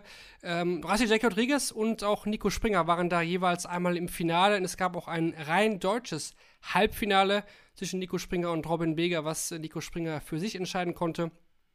Und am Samstag hatte man dann noch einen weiteren Sieg von Nathan Rafferty und Joshua Richardson. Durch diese zwei Siege hat äh, Rafferty am Ende auch noch äh, Josh Rock abgefangen. In der Order of Merit am Ende auf Platz 1. Äh, trotzdem ist äh, Josh Rock für den Grand Slam qualifiziert, weil Rafferty ja, durch seinen World Youth Champion- Championship-Sieg aus dem letzten Jahr schon äh, ja, für den Grand Slam schon vorqualifiziert ist zur WM fahren, dementsprechend Nathan Rafferty und Louis Williams. Das kann sich natürlich noch ein bisschen ändern, falls es noch von den beiden jemand über die Pro Tour schafft.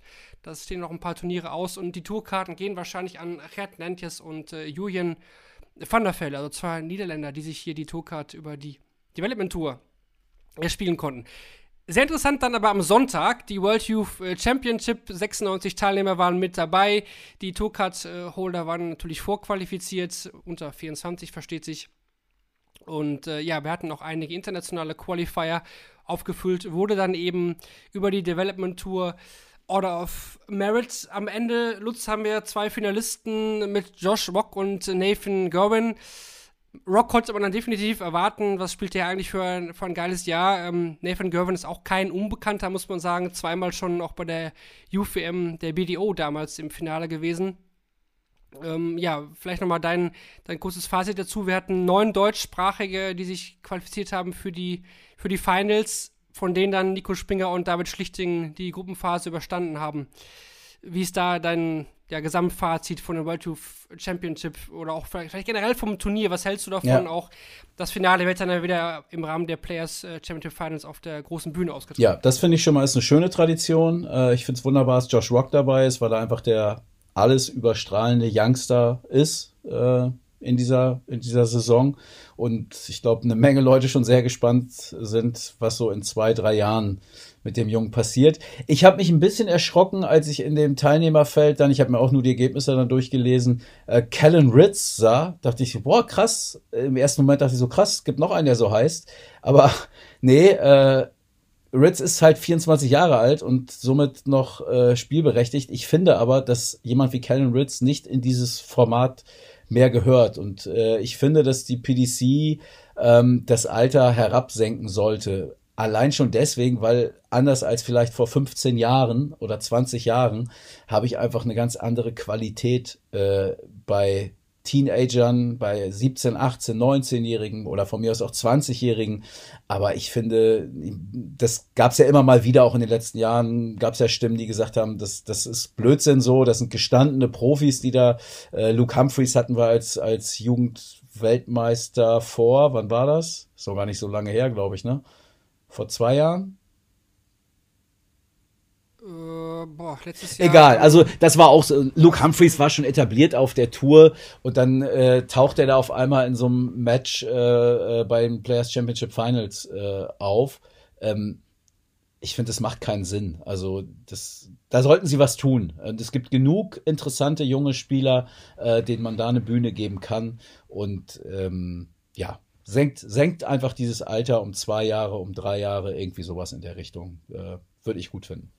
Aber da habe ich eine andere Meinung als du, Lutz, was das Ja. angeht. Raus damit. Nein, ich, ich denke halt, also beispielsweise Ritz. Äh, Kellen Ritz ist ein Spieler, der hatte jetzt eine hervorragende WM auch gespielt und ist jetzt damit in den Top 32 der Welt. Und die PDC regelt es so, dass die wirklich äh, Top 32 Spieler, glaube ich, die Development Tours gar nicht mitspielen dürfen. Tourcard Holder ja, aber Top 32, glaube ich, darf gar nicht mitspielen. Habt ihr da eine andere Info? Wisst ihr, dass das irgendwie anders Nee, ist? nee, das ist richtig. Ist schon das richtig, ne? Er war, halt, er war halt gesetzt an 1, weil er der bestplatzierte äh, Spieler in der Order Genau, und ist. ich, ich würde jetzt nicht einsehen, wenn ich jetzt Kellen Ritz wäre, ich passe in das Alter rein und nur weil ich besser bin in meinem Alter als die anderen, warum darf ich denn nicht Jugendweltmeister werden? Ja, weil ich finde, dass, also für mich, es hat jetzt auch gar nichts mit Kellen Ritz zu tun, sondern generell mit 24, ist ja bei dir auch noch nicht so lange her, Martin. Ähm, nee, ist nicht so lange her. anders als bei anderen in dieser Runde hier. Äh, ich finde einfach, dass vier, ein 24-jähriger Dartspieler ist für mich kein Jugendspieler mehr. Also wenn ich den Titel höre, Jugendweltmeister, stelle ich mir da keinen äh, 24-Jährigen vor. Das ist für mich, äh, das ist, ist ein Youngster, ein Nachwuchsspieler, ein Jugend, Jugendspieler, so wie es heißt. Und für mich ist, und Kellen Ritz war jetzt einfach das prominenteste Beispiel. Und ich hatte wirklich im ersten Moment diesen Reflex so, hä? Krass, der heißt auch so. Äh, weil, ja, für mich passt einfach Kellen Ritz da nicht hin. Also ich erwarte da Ich andere. verstehe- Ne? Also ich verstehe, was du meinst, wegen, wegen dem Alter generell, dass man das runtersetzen könnte. Ja. Ich meine, es gibt ja auch definitiv mehr als genug Spieler mittlerweile, die auch definitiv unter, unter 20 sind, beispielsweise. Ja. Ähm, und wenn man jetzt mal annehmen würde, Kellen Ritz wäre 22 gewesen, Ja. würde ich halt, es, es geht mir auch Ist nicht direkt okay. um Kellen Ritz, es geht mir generell darum, wenn jemand jung ist und erfolgreich ist, warum soll er denn dafür bestraft werden, dass er erfolgreich Nein, ist? nein, nein. Nee, da- dann habe ich mich vielleicht ein bisschen missverständlich ausgedrückt. Danny Jansen, nehmen wir Danny Jansen. So, Danny Jansen hat ein Ja. äh, Players Championship Turnier gewonnen dieses Jahr. Da fände ich es aber okay, weil der Typ, der ist wirklich jung. Also wenn ich, der ist einmal jung, weil es in seinem Pass so steht, aber der sieht auch so jung aus. Das ist ein Jugendspieler, das ist ein, ja, finde ich. Das ist was anderes als Kellen Ritz. Äh, Weißt du, was das Lustige ist, was ich dir zu Ritz wirklich erzählen kann? Das allererste Mal war ich bei den Winmore World Masters in England. Ich bin 18 geworden oder 19 geworden.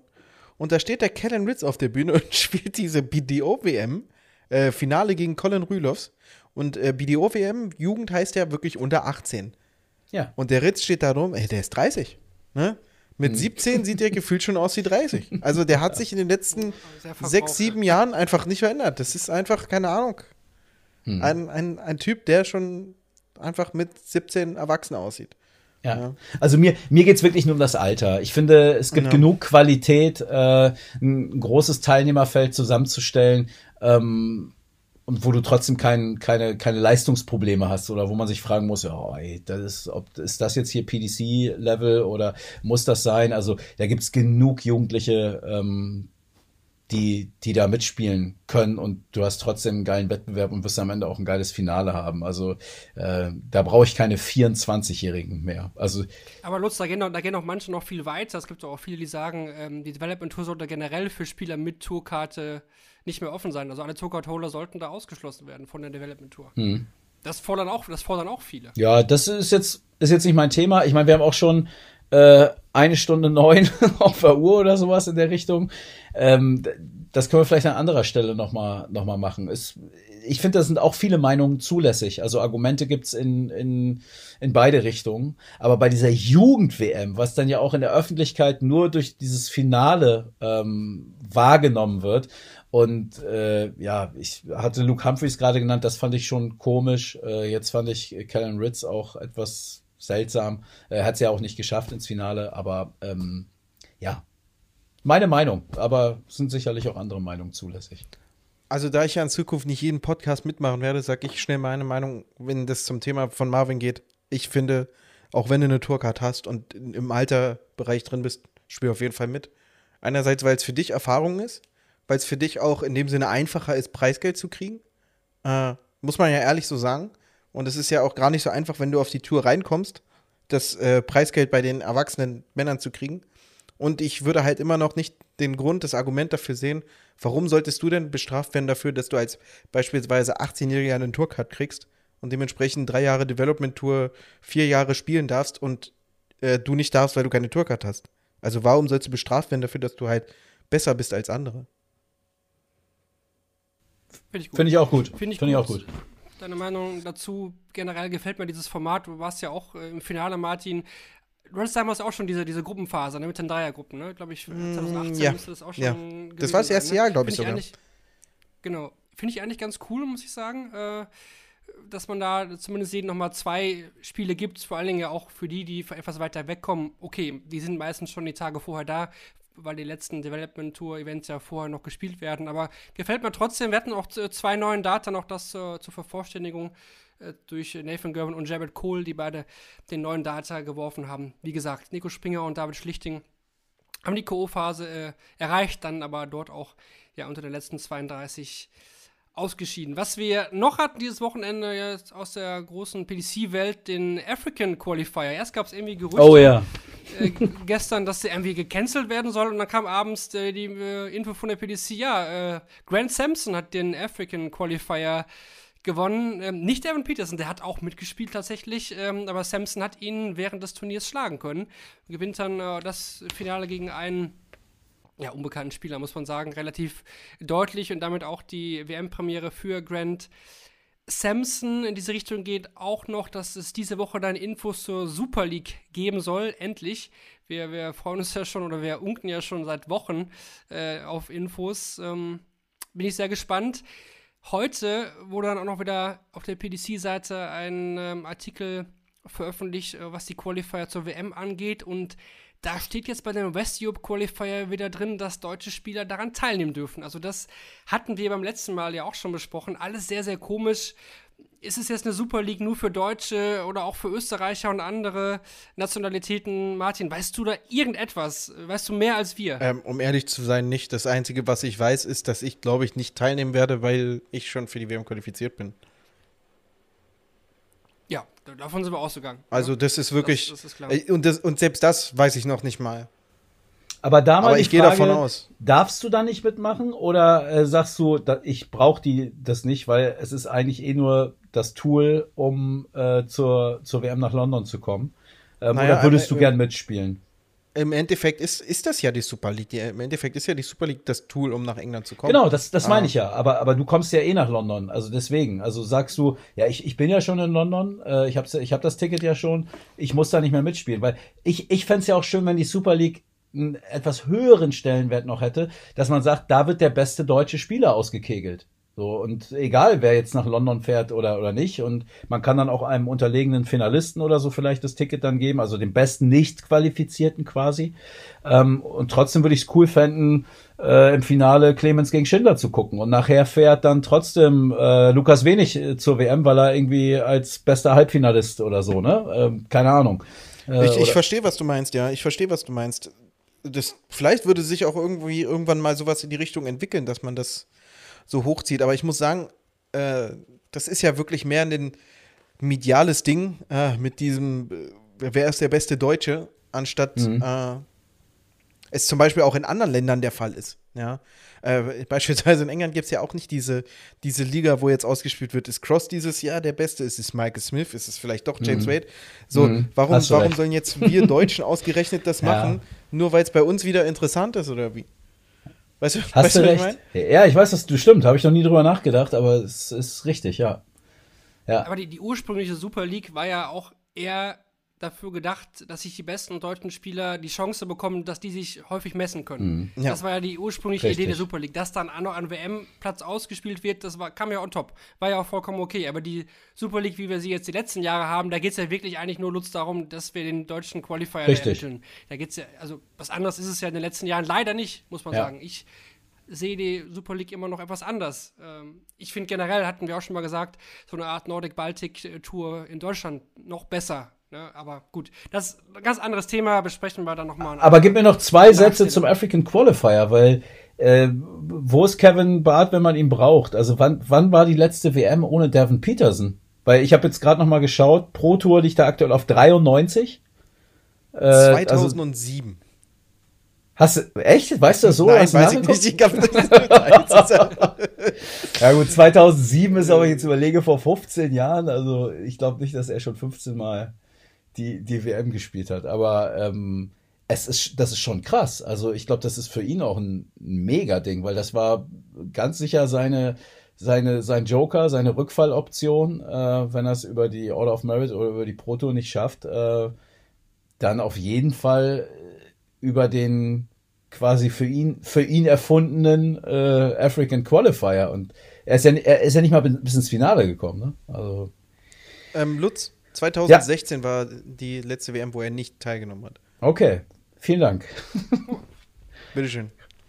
Sonst aber Lutz bestimmt als Experte, also wenn er sich nicht qualifiziert, bestimmt als Sky-Experte. Ja, hundertprozentig, gar keine Frage, aber das ist natürlich, also das ist ja auch Preisgeld, was dir nachher fehlt. Also 7500 mal eben garantiert. Ich erinnere mich, ja, ich erinnere mich noch vor einem Jahr, er hat die Pinto Event gewonnen. War es letztes Jahr, ich weiß nicht ganz genau, oder war es vor zwei Jahren, aber er hatte eine riesen Form. In, Deu ne? In Deutschland, ja, letztes Spieler. Jahr war das, glaube ich. Ja. ja. Nee, das war vor Hildesheim zwei Jahren, sowas? Vor zwei? Aber Hill, Letztes Jahr war Hildesheim? doch European Tour nur äh, Gibraltar und Ungarn, oder nicht? Stimmt, da muss, letzt, also vor Corona Ja. war es auch, glaube ich, auf jeden Fall. Ja, okay. Ja. Und er hat er bei irgendeiner nee. WM vor, ich weiß nicht, vier Jahren, da war seine Tourcard auf der Kippe und da hat er sich die in letzter Sekunde äh, über so ein, weiß ich, bis ins Achtelfinale oder so äh, vorgespielt und hat sich dann noch die Tourcard geholt. Also WM war bei ihm auch immer äh, so, ein, so ein Rettungsanker äh, preisgeldmäßig, um sich dann wieder überhaupt da drin zu halten. Ähm, Das stimmt. German Dart Championships 2020 waren es, ja. ja. Gut, gut. Aber das werden wir hier weiter im Blick behalten, ne? Die ganzen Qualifier, das nimmt jetzt ja auch weiter, weiter Fahrt auf. Äh, genau, was, bevor wir jetzt dann nochmal äh, eine andere kleine Sache besprechen, noch die versprochenen Statistiken von Darts Oracle zum World Grand Prix. Ich halte jetzt erstmal kurz wieder den Monolog, wie ihr den gewohnt seid. Habt ihr die Highlights mal von Darts Oracle, die ihr ja auch in den Berichten bei daten.de immer nachlesen konntet, rausgepickt. Also, es geht los mit äh, Martin Lukman, der Konter gegen James Wade äh, im Decider. Äh, andersrum, James Wade konnte gegen Martin Lukman im Decider sein Matchstart auf die Doppel 20 nicht verwerten und hat damit zum ersten Mal seit dem Grand Slam 2019 ein Spiel bei einem TV-Ranglistenturnier trotz Matchstarts verloren. Damals verpasste er gegen Adrian Lewis einen Dart zum Sieg auf dem Bullseye und hat danach das Spiel verloren. Michael van Gerven hat beim World Grand Prix alle seine neun Achtelfinals gewonnen und ist seit 2013 hierbei auch immer mit einem Average von oberhalb der 90-Punkte-Marke unterwegs gewesen. Gegen Chris Doby hat er zum elften Mal gewonnen. Gegen keinen anderen Spieler hat er so oft gewonnen, ohne ein einziges Spiel zu verlieren. Mit der Niederlage von Johnny Clayton kommt es in der 25-jährigen Geschichte des World Grand Prix bereits zum neunten Mal vor, dass der Titelverteidiger vor dem Viertelfinale ausscheidet. Mit Madas Rasma und Martin Lukman erreichten zum fünften Mal mehrere Debütanten beim World Grand Prix das Viertelfinale. Mit zwei von drei Debütanten in diesem Jahr war sogar erstmals die Mehrheit aller Debütanten noch im Viertelfinale vertreten. Der dritte Debütant war, wie könnte es besser sein, Martin Schindler. Yes. äh, Nathan Espinel hat sein drittes Major-Finale nach den UK Open 2019 und der Premier League 2020 erreicht. Damit stand er zum vierten Mal in Folge ein ungesetzter Spieler im World Grand Prix-Finale nach Finalniederlagen von Dave Tissel 2019, Dick van Dijvenbode 2020 und im letzten Jahr dem Sieg von Johnny Clayton. Äh, gegen Peter White verlor Michael van Gerven im Halbfinale lediglich ein einziges Leck. Es ist erst der dritte Halbfinal Whitewash in Sätzen in den letzten 14 Jahren beim World Grand Prix. Alle davon wurden von Michael van Gerven eingefahren, der alle seiner sieben Halbfinalpartien bei diesem Turnier auch gewonnen hat und in diesem Jahr sechsmal gegen Peter Wright gewonnen hat, ohne ein Spiel gegen den Schotten zu verlieren. Ja, dann noch äh, was äh, zum Finale. Die zweite Hälfte des Finals gehörte definitiv Nathan Espinel, obwohl am Ende nicht die zwei Ersatzstarts vom, zum 4 zu 4 nutzen konnte. Denn über die letzten vier Sätze erzielte Espinel einen Average von 92,14 und hat damit rund sechs Punkte besser gespielt als Van Gerven. Der hatte einen Average von 86,22. Zeigt nochmal auch, wie Van Gerven da abgerutscht ist. Im letzten Satz hatte er dann aber die Darts, um alle fünf Lecks zu gewinnen. Nathan Espinel hat den noch mit 2 zu 3 verloren. Der mit Abstand beste Satz der Partie war aber Satz Nummer 2, in dem Michael van Gerven einen 106,61 Average und Espinel einen Average von 95,74 erzielt hat. Mit einem kombinierten Average von 202,35 war dieser Satz der zweitbeste beim diesjährigen World Grand Prix. Nur Gavin Price und Joe Cullen hatten einen höheren Satz-Average zusammen. Das zu den Statistiken von Darts Oracle Useful Stats presented by Darts Oracle. Gut, einmal, einmal durchatmen. Hab beim Monolog hinter mich gebracht. Äh, deswegen ganz schnell, Lutz, äh, wir hatten ein Thema, wir hatten uns da schon privat darüber ausgetauscht, äh, als diese Info kam. Das kam am Abend, glaube ich, unserer letzten Aufzeichnung. Ja. Äh, da kam nämlich der Kalender für 2023. Der kam etwas später, aber die, die News des Bahrain Darts Masters, die kamen noch am, am Abend. Äh, ja, was kann man mit dem Bahrain Darts äh, Masters erreichen? Wem bringt er? Was kann man damit pushen? Was, was hat, hat man damit vor seitens der PDC? Naja, pushen kann man damit vor allem, glaube ich, den Kontostand. Ähm, und ich habe, äh, weil ich ja wusste, dass wir kurz zumindest drüber, drüber sprechen, ich habe vorher noch schnell was gegessen und dann lag hier der Spiegel rum, also das Nachrichtenmagazin. Äh, und äh, ich bin Abonnent und in diesem Spiegel war ein, ich habe es jetzt halt es gerade in meinen Händen, ein Inlay, ähm, Spiegel-Leserreise, Bahrain, arabische Perle. Und als ich mir das durchgelesen habe, da dachte ich, okay, vielleicht hat das auch die PDC äh, bekommen. Also sagenumwobenes Dilmunreich und historisches Zentrum der Perlenfischerei. Also steht oben drüber Bahrain, arabische Perle, äh, auf quirligen Märkten wird lautstark gefeilscht und futuristische Wolkenkratzer glitzern in der Sonne. In der Wüste erwarten uns das schwarze Gold, der Baum des Lebens und die Kurven der Formel 1 Rennstrecke. Naja, und jetzt auch noch ein paar Dartboards dann, dann offensichtlich.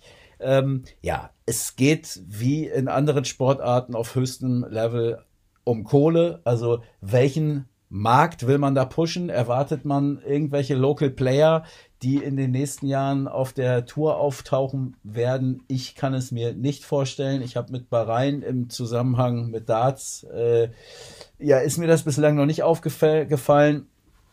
Ich kenne die Preise nicht. Äh, das muss man natürlich dann ähm, gegeneinander aufwiegen. Aber äh, da ich die Preise nicht kenne, kann ich auch, glaube ich, sagen, ich find's scheiße. Ich find's scheiße, gerade nach den Erfahrungen, die nun auch andere Sportarten gemacht haben, wo Leute auf die Barrikaden gehen, ähm, wenn äh, große Events in Ländern stattfinden, wo sie eigentlich überhaupt keinen, ja, überhaupt nichts zu suchen haben, weil, weil diese Sportarten da einfach überhaupt nicht, überhaupt nicht verankert sind. Also ich bin der Erste, der sagt, okay, da ruder ich zurück, da entschuldige ich mich, wenn ich dann äh, das Turnier im nächsten Jahr sehe und da 5000 äh, äh, wild gewordene Darts-Verrückte, wie sagt man, Bahrainis, Bahrainer, ich weiß es gar nicht, äh, muss ich ehrlich gesagt äh, sagen, ähm, mich dann, Scheiße. ja, mich dann eines Besseren belehren. Also dann bitte, ich kann es mir nur nicht vorstellen. Und ähm, wie gesagt, also es gibt mittlerweile andere Sportarten, vorneweg der Fußball, die da sehr, sehr schlechte Erfahrungen gemacht, äh, mitgemacht haben in der Außendarstellung. Und ja, wenn man schon diese anderen Beispiele gesehen hat, frage ich mich doch, wie viel oder wenig Fingerspitzengefühl hat man, äh, um dann in so ein Land zu gehen und dort etwas auszurichten, was da für mein Dafürhalten überhaupt nicht äh, hinpasst. Aber tja, vielleicht werden wir da in den nächsten Wochen, Monaten mehr darüber erfahren. Hoffen wir mal nicht, dass es am Ende so weit geht, dass wir wie im Fußball irgendwann eine WM in der Wüste äh, haben, nur weil man die zehnfache Einnahme hat von dem, was man in London verdienen würde. Ähm, kann ich mir aktuell aber auch nicht vorstellen, dass die PDC sich sowas aus, ausdenken könnte und zulassen würde. Es ging ja damals los mit der World Series in Dubai. Ne? Dubai Darts Masters war so der, der Ursprung der, der World Series. Da hat man ja auch nur die Topspieler spielen lassen, ohne diesen Gedanken, wir pushen jetzt einmal den Dartsport, hat man ja relativ zeitig dann noch aufgegeben. Äh, wurde ja auch unter freiem Himmel ausgetragen. Jetzt ist es ja auch im Bahrain International Circuit da in der Rennstrecke. Also ich kannte Bahrain jetzt, also klar kennt man das Land, aber ich verbinde es eigentlich auch nur mit der Formel 1. Ne? Ist es dann auch jetzt da, wo das ausgetragen wird. Aber ja, muss man sehen. Was mich generell überrascht hat, vielleicht mal ein bisschen über den Kalender noch zu reden hat den Januar ja schon mega vollgepackt, ne? Bahrain, äh, äh, ja, fast eine Woche nach dem Finale der WM. Danach dann direkt Kopenhagen mit dem Norgit Darts Masters ja, also an die Journalisten denkt man ja gar nicht mehr, Lutz. Man pumpt uns jetzt äh, auch noch den, den freien äh, Darts-Januar nach der WM auch noch voll. Äh, Finde ich sehr überraschend. Ich bin aber trotzdem, muss ich sagen, ein bisschen enttäuscht vom Kalender. Ähm, wahrscheinlich aber wegen der European Tour, muss ich ehrlich sagen. Nicht, dass das Gibraltar rausfällt, das äh, finde ich gut. Aber wir haben jetzt acht äh, Turniere in Deutschland, also erstmalig acht European Tour Events in Deutschland. Das, das mag viele, vielen gefallen. Das kann ich auch nachvollziehen, aber für mich geht das in die falsche Richtung. Also ja. Kiel ist jetzt neu mit dabei. Wir haben Leuwarden und Sindelfingen für Stuttgart und Zwolle, alles nachvollziehbar. Aber ich hätte mir da echt äh, mehr Internationalität erhofft. Also vor allem in den letzten Jahren hat, hat Prag ja gezeigt. Budapest, Budapest auch, ja. waren tolle genau. Events. Äh, jetzt äh, Vize war klasse. Ja. Ja. Ähm, ja, jetzt hat die PDC Europe heute gepostet eine Umfrage für 2024 kann man dann, ey, doch, für 2024 kann man einen Wunschort abstimmen, wo das, wo die European Tour dann auch äh, 2024 halt machen soll. Ja, ich, ich finde es schade. Also European Tour jetzt, ich dachte, man wäre über den Punkt hinweg, dass man so viele Events in Deutschland macht. Jetzt hat man dann noch mehr wieder. Gefällt mir nicht so. Ich weiß aus Spielersicht, Martin, äh, ist es so, natürlich. Ich musste schön. mich jetzt erstmal gerade aufrecht hinsetzen. Ja, jetzt müssen wir aushören, ja. Nein, äh, ich, ich, ich verstehe, was du meinst und ich gebe dir auch recht, dass das nicht die Entwicklung ist, die anzustreben ist. Und das will die PDC Europe auch gar nicht, da bin ich mir sicher. Ich bin mir sicher, dass die PDC Europe viel mehr und auch viel gerne wirklich ähm, auf diesem europäischen Boden, ich glaube, die PDC hätte kein Problem zu sagen, wir, wir, wir fliegen nach Barcelona, wir machen was in Paris ähm, wir machen was in, in, in Mailand von mir aus. Ja. Aber ich glaube, das Problem ist, der Markt gibt es nicht her. Ja.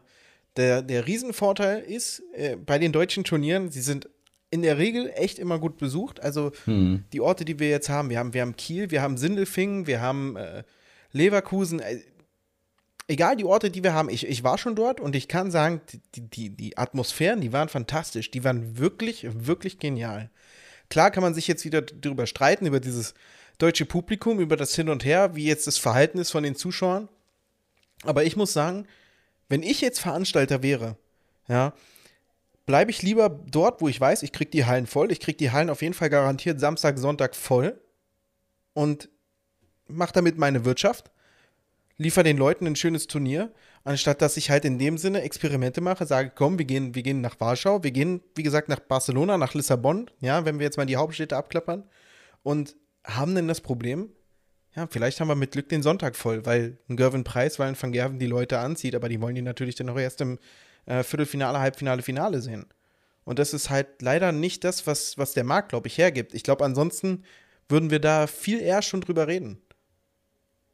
Ich glaube, ich glaube, dass beide äh, Sichtweisen total nachvollziehbar sind. Also einmal Marvins Romantik, sage ich jetzt mal, diese, diese Fantasie wirklich in, dass jedes Turnier im Extrem jetzt in, in einem anderen Land stattfindet, wäre natürlich geil von der Idee her, aber äh, praktisch gedacht und, und wirtschaftlich gedacht, ja, es, es ist, glaube ich, äh, ich finde Paris zum Beispiel, was du gerade sagst, Martin, ist ein gutes Beispiel. Natürlich ist das irgendwie cool, ein Turnier in Paris zu spielen, aber die ganze Logistik, äh, äh, dann kriegst du da die alle auch nicht voll wahrscheinlich. Ähm, es ist natürlich auch einfacher, nicht nur ähm, wegen des, des Publikums, dass du hier eine gewisse Sicherheit hast. Äh, ich sag mal, 70 Prozent Auslastung haben wir auf jeden Fall der Halle, ähm, sondern du hast auch kurze Wege. Ähm, die PDC Europe sitzt in München. Äh, viele der Dienstleister, die damit äh, auf Tour sind, unterwegs sind, äh, kommen aus Deutschland. Es ist wahrscheinlich auch leichter, dann am, am Freitagabend noch mal eine Darts-Gala drei Orte weiter irgendwie äh,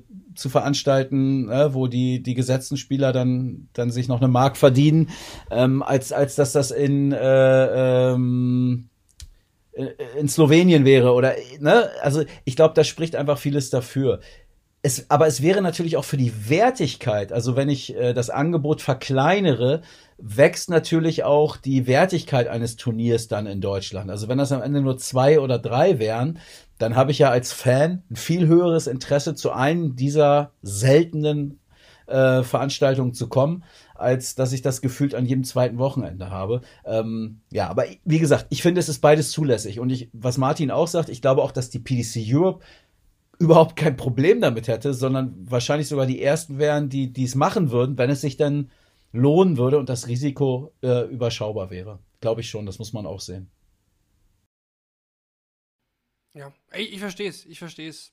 Klar. Äh. Es ist aber nur der Wunsch, glaube ich, also klar, man will nicht eine halbvolle Halle in Polen haben. Wahrscheinlich wird man sie nicht voll kriegen wie in Deutschland. Und ja, am Ende ist die PDC Europe genau wie die PDC eine Firma und kein Sport. Ja, wir, wir haben, ich, ich wir haben vor einer halben Stunde haben wir über Leicester geredet, ne? Also das ist ja genau dann so ein Szenario, was du dann vielleicht hast oder nicht mal sowas hast. Das wäre das wär jetzt in dem Fall, Marvin, genau das Beispiel mit Gibraltar, was jetzt zu Kiel geworden ist.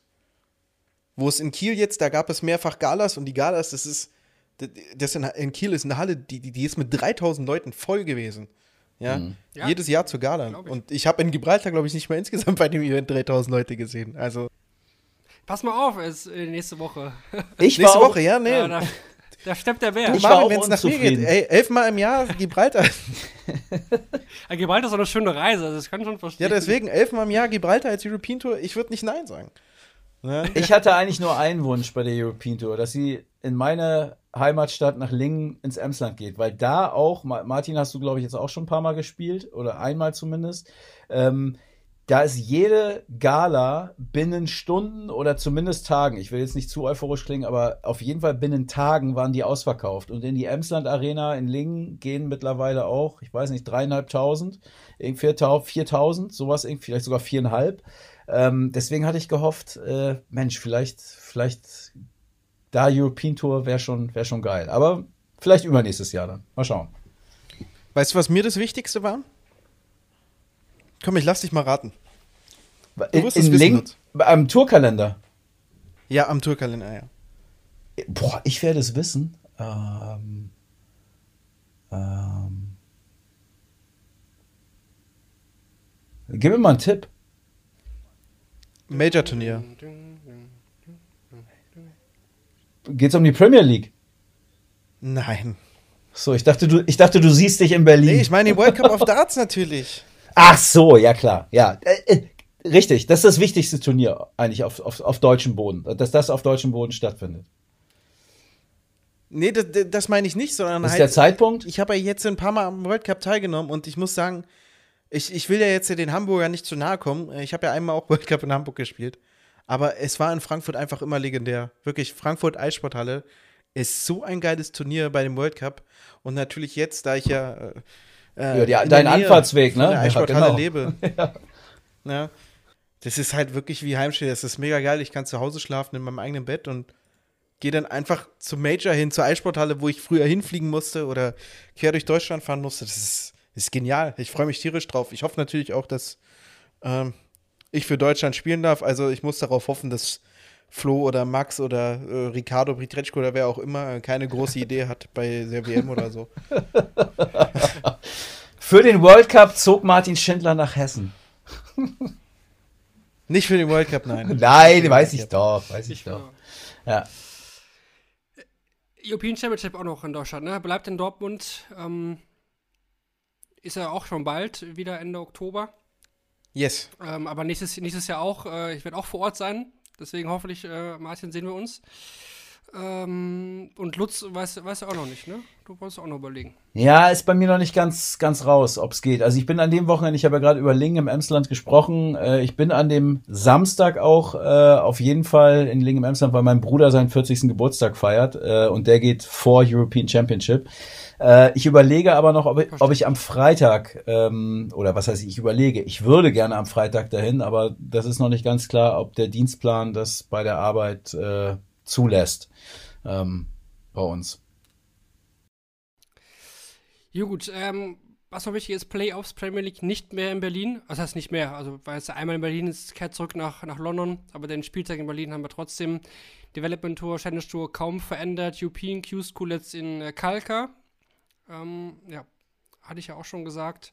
Ach so, Äh, mir ist, mir ist eine die- Sache eingefallen. Entschuldigung, dass ich hier unterbreche. Merkt ihr, was du sagen wolltest, Marvin? Ähm, um Ja. nochmal auf diese Diskussion mit den Europeans zurückzukommen. In Belgien, da war das Problem, da durften, glaube ich, die, die, die, die deutschen Securities und so weiter, die ja immer die Events auch machen, die durften dort irgendwie gar nicht praktizieren. Vom Gesetz her. Ja.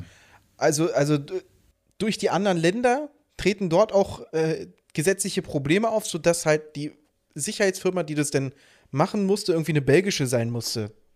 Ja. Irgendwie so war das. Also die, ich habe halt so den gesehen von Security, die ich halt kenne, und habe halt gefragt, na, wieder die Stellung halten. Er meinte, nein, nein, wir, wir sind hier nur da als, ähm, wir sagen den Leuten, was sie zu tun haben. Weil die haben natürlich die Erfahrung, die wissen, worauf man achten muss. Und ich glaube, auch das spielt eine große Rolle bei den Europeans, dass halt natürlich die, die Angestellten oder die, die immer mit dabei sind, die wissen, wie alles abläuft, vielleicht halt auch gar nicht mit dabei sein können. Oder gar nicht halt erst arbeiten dürfen.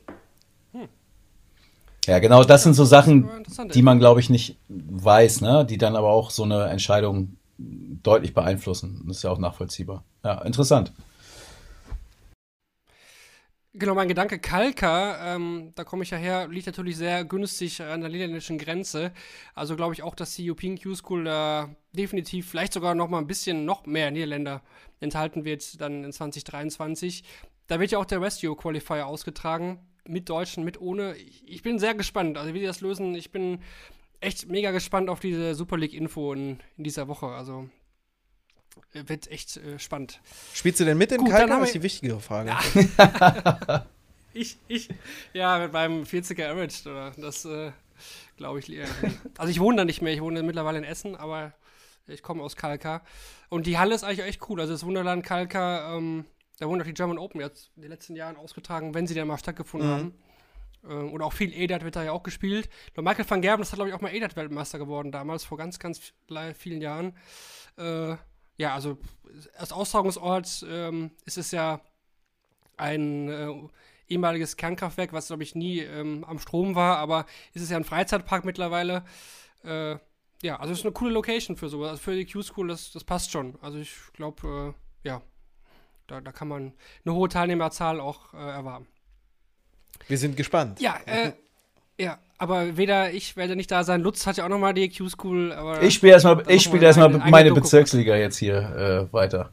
Ich äh, Hast du schon ein zweites Spiel? Oder? drittes Spiel schon durch. Und drei Niederlagen. N Niederlage, äh, Sieg, Unentschieden. Wir sind auf Platz 5 von 10. Uh. Wir sind sehr zufrieden. Aber ich meinte deine eigenen. Deine Darüber wollen wir hier nicht reden. Also drei Niederlagen, habe ich doch gesagt. Ja, ich bin, nee, ich bin, ich bin erster Einwechsler bei uns und wir wechseln natürlich nicht unsere Nummer 1 und Nummer 2 aus, sondern eher die 3 oder die 4. Das heißt, ich komme dann immer rein, wenn die 3 oder 4 schon gegen ihre 3 und 4 gespielt haben, so dass ich dann immer gegen die 1 oder die 2 der anderen Mannschaft ran darf. Und ich, ich war letzte Woche, ich war sehr zufrieden. Ähm, ich habe für meine Verhältnisse sehr gut gespielt, aber wenn mein Gegner dann gleich die 89 rausnimmt und der andere auch mit dem ersten Pfeil auf den Doppel auscheckt, dann äh, ja. Äh, ich, ich trainiere Siehst du, Marvin, weiter. und ich darf mich nicht über Gervin Preis ärgern. Sehr gut, sehr gut. Sch- Schönen Gruß übrigens, Martin, Ja, gut, von, ähm, von Regina äh, aus, dem, aus dem Red Lions an dieser Stelle dann, dann nochmal. Das Ja, schöne Grüße zurück. Schöne Ja, Grüße Ja. zurück. Deine Autogrammkarte Wenn du noch mal da bist. immer noch. Ja, Donnerstag, wir spielen unsere Heimspiele da.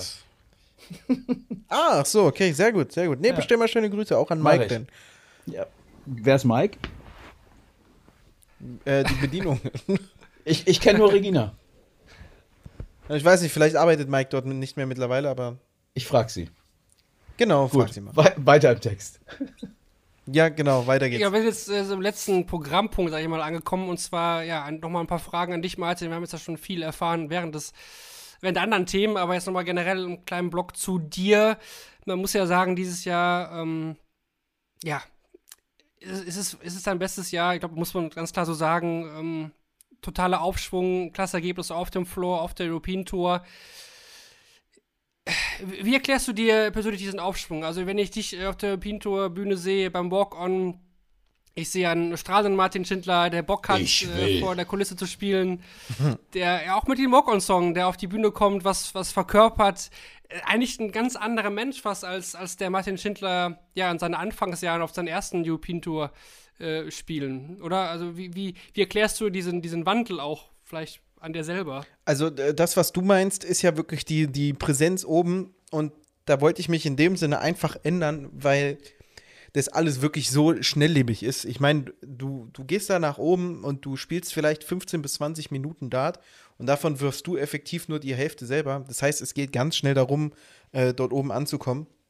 Und dabei hilft mir in Deutschland natürlich extrem das Lied von Rammstein, einfach ein bisschen die Interaktion mit dem Publikum, ähm, um halt für mich selber anzukommen dort oben. Und dementsprechend auch spielerisch, du musst, du musst Big Points mitnehmen, du musst die feiern halt dann auch. Also mit, mit feiern meine ich halt, du musst die positiv einfach unterstützen. Ja. Nicht irgendwie was in die Richtung den Gegner beeinflussen, sondern wirklich für dich, come on, geil, weiter geht's. Ähm, das ist, glaube ich, die Änderung, die du jetzt meinst. Und ich meine generell, was soll ich sagen, warum es halt besser läuft? Äh, ich habe natürlich einfach für mich gelernt äh, und realisiert, so wie früher konnte es nicht weitergehen. Also, dass ich ähm, der Meinung war, so, hm, da waren jetzt Erfolge da, es, es lief gut und ich brauche jetzt nicht mehr so viel trainieren, so nach dem Motto. Ne? Ich brauche nicht mehr so viel Gas geben äh, und musste halt wie bitterböse den Preis dafür bezahlen. Ich glaube, Lutz, wir hatten mal einen Podcast zusammen, wo wir Mhm. auch mal darüber gesprochen haben. Ne? Das, Mhm. ja, es hat, äh, äh, es, es hat halt einfach Konsequenzen, wenn du halt deine Arbeit nicht machst. Und ja, ich, ich weiß nicht, ob ich es so sagen soll, ob es wirklich auch so ist, äh, dass ich halt da früher nicht so als Arbeit direkt gesehen habe. Ja, ähm, es hat sich halt heutzutage mittlerweile einfach geändert und ich mache viel mehr zu Hause. Ähm, und ich bin auch einfach natürlich mental auf einer ganz anderen Schiene mittlerweile als vorher. Ich habe viel mit meinem Mentaltrainer Markus Koch auch zusammengearbeitet, dass wir natürlich einfach auch mehr Prozent rausholen. Ähm, ja, und das ist mittlerweile das Resultat und ich hoffe auch einfach, dass ich dieses Level nicht nur halten kann, sondern auch wirklich noch weiter nach oben gehen kann. Und es wird sich dann zeigen, ob das auch so funktioniert. Ich glaube auf jeden Fall daran. Man muss das vielleicht an der Stelle nochmal sagen. Also klar, wir sind hier bei shortlegdaten.de, da kann man davon ausgehen, dass das mehr als 90 Prozent wissen, aber vielleicht in aller Kürze nochmal. Äh, Martin, du hast vor äh, knapp zwei Jahren äh, deine Tourkarte verloren, denkbar knapp. Ähm, ich glaube, wenn du bei irgendeinem Turnier äh, in dem Jahr davor äh, eine Runde weitergekommen wärst, dann hättest du die Tourkarte gehabt. Du hattest dann noch beim PDPA Qualifier für die WM gegen Nils Sonnefeld, äh, die wenn du ihn schlägst ähm, und zur WM fährst und dann 7500 Pfund Preisgeld nochmal mitnimmst, hätte es auch locker gereicht. Du hast dieses Match super knapp verloren, hast dadurch deine Tourkarte verloren und bist dann aber bei der nächsten Q-School ähm, mit einer brutal starken Leistung hast du dich wieder qualifiziert, beziehungsweise hast du die Tourkarte direkt wiedergeholt. Ich finde, das muss man nochmal, äh, damit das auch jeder weiß und, und einsortieren kann und bist eigentlich seitdem komplett äh, durchgestartet. Würdest du so weit gehen, dass du sagst, im Nachhinein mit dem Wissen von heute und da, wo ich heute stehe, wo ich bist ja auch privat, es hat ja vieles auch sehr gut funktioniert bei dir. Ähm, eigentlich bin ich fast dankbar, dass ich damals diese Tourkarte äh, verloren habe, weil es mir die Augen geöffnet hat, oder ist das zu weit gedacht? Also ich bin einer, der bis heute immer sagt, egal welcher Rückschlag im Leben kommt, ja, es wird auch wieder eine positive Gegenreaktion kommen von dir selbst, einfach auch äh, situativ, was da passiert. Ich meine, ja, mit dem Wissen von heute würde ich auf jeden Fall sagen, es war gut, dass ich die Tourcard ver verloren habe. Und selbst wenn ich unwissend wäre, also wenn ich mir keine Gedanken drüber machen würde, würde ich auch sagen, Es war gut, dass ich die Tourcard verloren habe, weil wenn, wenn man etwas falsch macht, ist die logische Konsequenz, dass irgendwas da in die Richtung passieren wird. Ja, ich, ich gehe in einen Mathe-Test, ich mache die Aufgaben falsch, logische Folgerung durchgefallen. Ja. Jetzt weiß ich, aber dass ich, noch aber, aber Chance- warte, warte mal, warte mal. Ich, ich finde, es ist ein Unterschied, ob ich in diese Matheprüfung, ich bleibe jetzt mal bei dem Beispiel, dass ich mit einem mit einem halben Punkt, äh, äh, der mir am Ende fehlt, und der fehlt mir, weil mir der Bleistift durchgebrochen ist, runtergefallen und am Ende fehlten mir 30 Sekunden, äh, um das letzte Ergebnis noch, noch einzutragen. Das ist was anderes, so durchzufallen, als wenn ich äh, wirklich mit 0 von 58 Punkten eine 6 kriege. So, also es gibt ja auch in dieser Saison, gibt's ja auch, äh, wenn wir jetzt Max Hopp als Beispiel nehmen, der wird, klar hat er noch die Chance, äh, dann auch noch irgendwie zur WM zu kommen oder irgendwo noch richtig einen rauszuhauen, wäre natürlich toll. Äh, aber wenn es so weiterläuft, wie es bis jetzt läuft, dann ist das absehbar gewesen. Das ist eine Situation, auf die kann er sich einstellen. Bei dir ist es so mega knapp gewesen. Und da hätte ich alles Verständnis, äh, wenn jemand erstmal in ein riesen tiefes Loch fällt und erstmal genau den anderen Weg geht und sagt, ich mache erstmal ein Jahr gar nichts, das muss ich erstmal verarbeiten, das muss ich erstmal verdauen, das muss ich, da muss ich drüber hinwegkommen. Aber nein, du ge gehst genau den entgegengesetzten Weg und, und startest komplett durch. Das muss man doch erstmal können. Also ähm, ich finde schon, dass dann nochmal ein Unterschied ist ähm, und dass man das nicht so auch wenn Na, also die, die, die, Geschichte, die du ja meinst, die, die kann man ja wirklich ein bisschen weiter ausfahren. Es hat im Jahre 2019 angefangen. Ich habe die WM gespielt, gegen Cody Harris verloren. Und die PDC hatte die Regeländerung gebracht für European Tour. Die Europäer hatten ja diesen einen Qualifier mit sechs Startplätzen und die Engländer ihre 18. Oder, oder die, die, die, die ähm, Inselbewohner, also die, die, die Iren, U Nordiren. UK, UK plus, plus ja, aber Irland, ja. UK plus Irland, genau. Ja. Genau. Ähm, und wir selber waren da mit Ratajski, Barnefeld, Jeffrey Deswan, Dimitri Vandenberg, Vincent van der Voort. Wir hatten da eine Qualität bei uns in den Qualifiern. Ich, ich bin im Jahr zweimal durchgekommen und ich habe nicht schlecht gespielt. Aber ich verliere dann halt zum Beispiel 6-5 gegen Rasma für Sindelfingen. Das weiß ich bis heute noch, weil ich so gut gespielt habe. Und die Niederlage hat so wehgetan. Ja. Und das waren zum Beispiel die 1000 Pfund, die schon alles geändert hätten mit dem Erhalt genau. der Tourcard. Ja. Ich habe zweimal in diesem Jahr European geschafft, bin 33. im, im, im WM-Ranking, komme nicht zur WM. Ja. Äh, das Super League-Finale war dann noch gegen Nico, wenn, Ja. wenn du das meinst. Ja, Und richtig, Hildesheim. Genau, das war in diesem Jahr. Und dann ging es ins nächste Jahr rein. Dann kam natürlich Corona. Und dann kam einfach alles zusammen. Über die Proto brauchte ich mir gar keine Gedanken machen für die WM, weil ich einfach keine Ergebnisse gebracht habe. Ich habe häufig 6-4, häufig 6-5 verloren. Und dann äh, hinten raus war das halt so, der Qualifier gegen Sonnefeld, der nicht funktioniert hat. Und ich habe Anfang des Jahres noch gesagt, weil während Corona die Super League kam, nein, ich spiele die Super League nicht wegen Corona. So, und deswegen hatte ich die Super League-Chance nicht mehr. Ich habe PDPA nicht geschafft, ich habe Proto nicht geschafft. Wieder nicht zu WM. Und fall dann im Endeffekt raus wegen 500 Pfund als 65. der Rangliste, was ein Spiel in zwei Jahren gewesen wäre. Ja. Ja. Ich kann nicht verstehen, dass du jetzt sagst, oder ich, ich könnte viele verstehen, dass die sagen, ja, es war wirklich so bitterböse, es war so knapp, ich hätte mir Gedanken machen können, was wäre, wenn. Und ich hatte auch Angst vor dem Szenario, bin ich ehrlich. Ich hatte Angst davor, die Tourcard zu verlieren, weil ich gesagt habe, was soll ich denn machen, wenn ich jetzt kein Dart mehr spielen kann.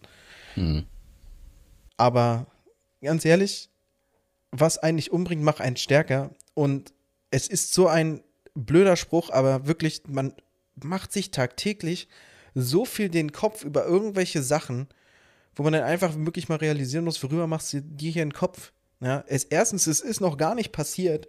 Und zweitens, als es denn passiert war, war es irgendwie gar nicht so schlimm. Ja. Okay, und das- ja, Und das dann, dann zu schaffen bei, der- bei der Q-Score, okay, das ist, finde ich, schon eine Riesenleistung, aber dann konstant in den, mittlerweile sind es ja dann fast schon zwei Jahre, äh, so weiter zu spielen und ohne irgendwelche Ausreißer nach unten immer sich weiter zu verbessern und immer stabiler zu werden und das Ranking hoch zu, zu klettern ähm, und auch in seinem Spiel eigentlich immer besser zu werden, auch eine Präsenz zu entwickeln auf der Bühne.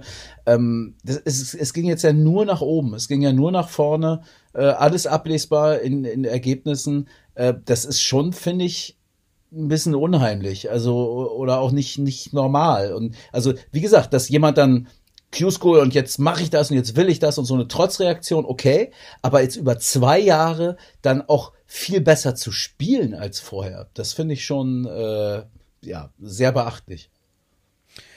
Sage ich erstmal Dankeschön. Ich bin auch echt äh, stolz darauf. Ich bin auch echt froh darüber, dass das ja, funktioniert. Das kannst du auch sein.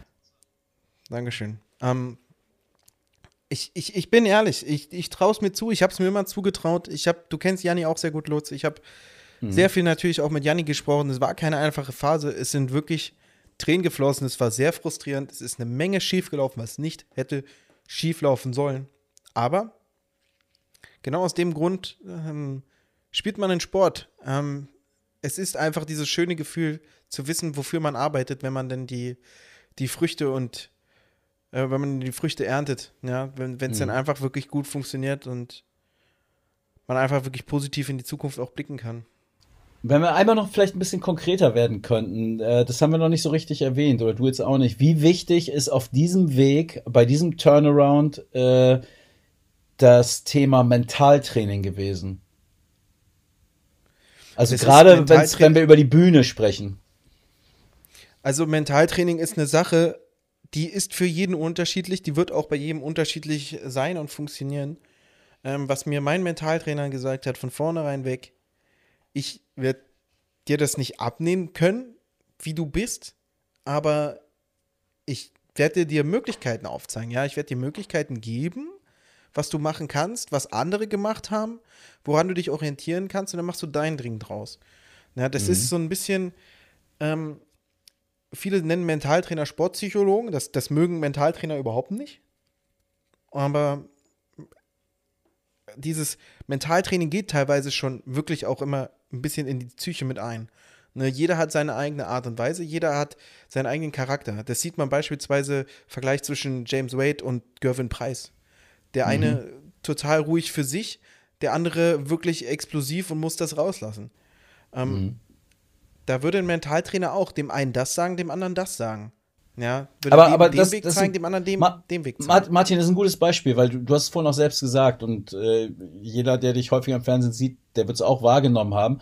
Ähm, wenn du jetzt weiß ich, ein High-Finish oder auch eine 180, äh, gerade auch in so einer wichtigen Situation, wo vielleicht vorher gerade mal ein paar Aufnahmen nichts gelaufen ist und dann knallst du einen raus. Da reagierst du ja ganz anders, viel extrovertierter als früher. Ist das etwas, was du dir jetzt bewusst vorgenommen hast? Ich muss das mehr zeigen, weil ich auch meinen Gegner äh, beeindrucken will oder weil ich das rauslassen muss, weil das für mich gut ist? Oder ist das einfach, weil du dich als Typ auch verändert hast und einfach das mehr feierst als, als früher? Ich, ich nehme an, dass ich mich als Typ verändert habe, also dass ich mich auch wesentlich mehr entfalten kann, so mhm. wie man das schön sagt. Aber wie gesagt, wenn du diese Momente hast, ja, wie du sagst, ein High Finish, ein 180 im wichtigen Moment oder einfach nur, einfach nur Tops mit drei Darts zum Break, ja, mhm. das sind wichtige Momente, wo du ankommen musst. Du musst wirklich das mitnehmen, du musst das aufsaugen und sofort weitermachen. Das mhm. ist ja immer die Schwierigkeit, ne? Also, egal, was dir Positives oder Negatives passiert, du musst es sofort vergessen und weitermachen. Ja, mhm. klar, durch das Positive kannst du dich pushen und das Negative könnte natürlich dich auch runterziehen. Mhm. Und du willst verhindern, dass indirekt beides passiert. Weil du willst ja cool bleiben, du willst ja unten bleiben. Deswegen positive Emotionen sofort rauslassen. Das war mhm. mein, Einsa äh, mein Ansatz. Ja, und weil dieses in mich rein, das, das, das, das, ich habe das auch gemerkt, die, die Nervosität fällt halt nicht ab. Und mittlerweile fällt die Nervosität halt ab, wenn ich die guten Momente habe und es dann auch durch eine Geste, durch einen Schrei irgendwie so ein bisschen äh, rauslassen kann. Hm. Welche Rolle spielt dein Lied? Ähm, ist es ein Unterschied für dich, ob du mit dem Lied hochgehst oder nicht? Ich meine, jetzt beim World Grand Prix äh, seid ihr zu zweit hochgegangen, da lief irgendwas anderes. Äh, ist, ist das entscheidend für dich, um, um in diese, ja, um, um, um, wie du immer sagst, anzukommen oben auf der Bühne, um gleich da zu sein? Ist es wichtig, dass du diesen Song hast? Also ich habe das schon gemerkt beim Grand Prix, dass es irgendwie zu, dieses zu zweit einlaufen, ich werde, glaube ich, davon kein Freund äh, werden. Ich finde, diese Walk-Ons waren immer ein Teil von Darts und ich hoffe, dass die da nicht immer weiter ge gecuttet werden. Also, dass die da vielleicht wieder ein bisschen zurückrudern und jedem Spieler seinen eigenen Walk-On geben. Ich meine, gut, beim World Grand Prix dauert es eh lange. Ähm, aber ansonsten, Das waren die Walk-on-Girls auch. Und irgendwann waren sie weg. ja gut, das ist, das ist nochmal ein anderes Thema. Da geht es ja dann Ja. auch wieder politisch zu und so weiter. Aber ich meine, ein einzelner Walk-on, wirklich mit eigener Musik, das, was man sich wünscht, weil es sowieso schon schwer genug ist, dort oben zu stehen und da zu spielen, das ist vielleicht gar nicht schlecht. Und Rammstein hatte mir auf jeden Fall geholfen. In England äh, war es jetzt natürlich nicht so einfach, weil die Engländer sind einfach nicht so ein Rammstein-Volk, sag ich mal. In, in zum Beispiel vielleicht Finnland oder Russland oder Japan. Oh, in den USA so- sogar. Und in den USA, ja, Rammstein füllt ja wirklich überall die Hallen voll. Äh, also in wirklich sehr vielen Ländern. Es gibt sehr viele Rockländer, die das lieben. Die machen ja auch eine einzigartige Musik. Und da würde es denn gehen, aber in England wird es halt nicht funktionieren. Ich werde in England auch, ähm, ich denke mal, auf Another Brick in the Wall von Pink Floyd umwechseln, dass ich halt dort auch die Ehrlich? Interaktion mit dem Publikum habe. Ja. Ah, okay. Aber ist das nicht auch ein Das- Risiko für das dich? Gut. Somit komme ich an, somit weiß ich, ich weiß sowieso, wo ich bin, aber so, damit ist einfach alles mehr verinnerlicht für den Kopf einfach. Wir hatten, Lutz, in der letzten Folge eine recht spannende Diskussion zwischen dir und Kevin. Ähm, da ging es ja auch um, um die deutschen Spieler, deswegen die Frage jetzt äh, an Martin auf das Jahr 2022 äh, gemünzt. Klar, man kann immer sagen, es hätte irgendwie nochmal immer weitergehen können, aber findest du, dass du vielleicht manchmal äh, ja, auf der European Tour jetzt, vielleicht beim, beim letzten European Tour Event im Viertelfinale oder auf der Pro Tour vielleicht, glaubst du, dass noch mehr möglich gewesen wäre teilweise? Ja, natürlich, ohne Frage.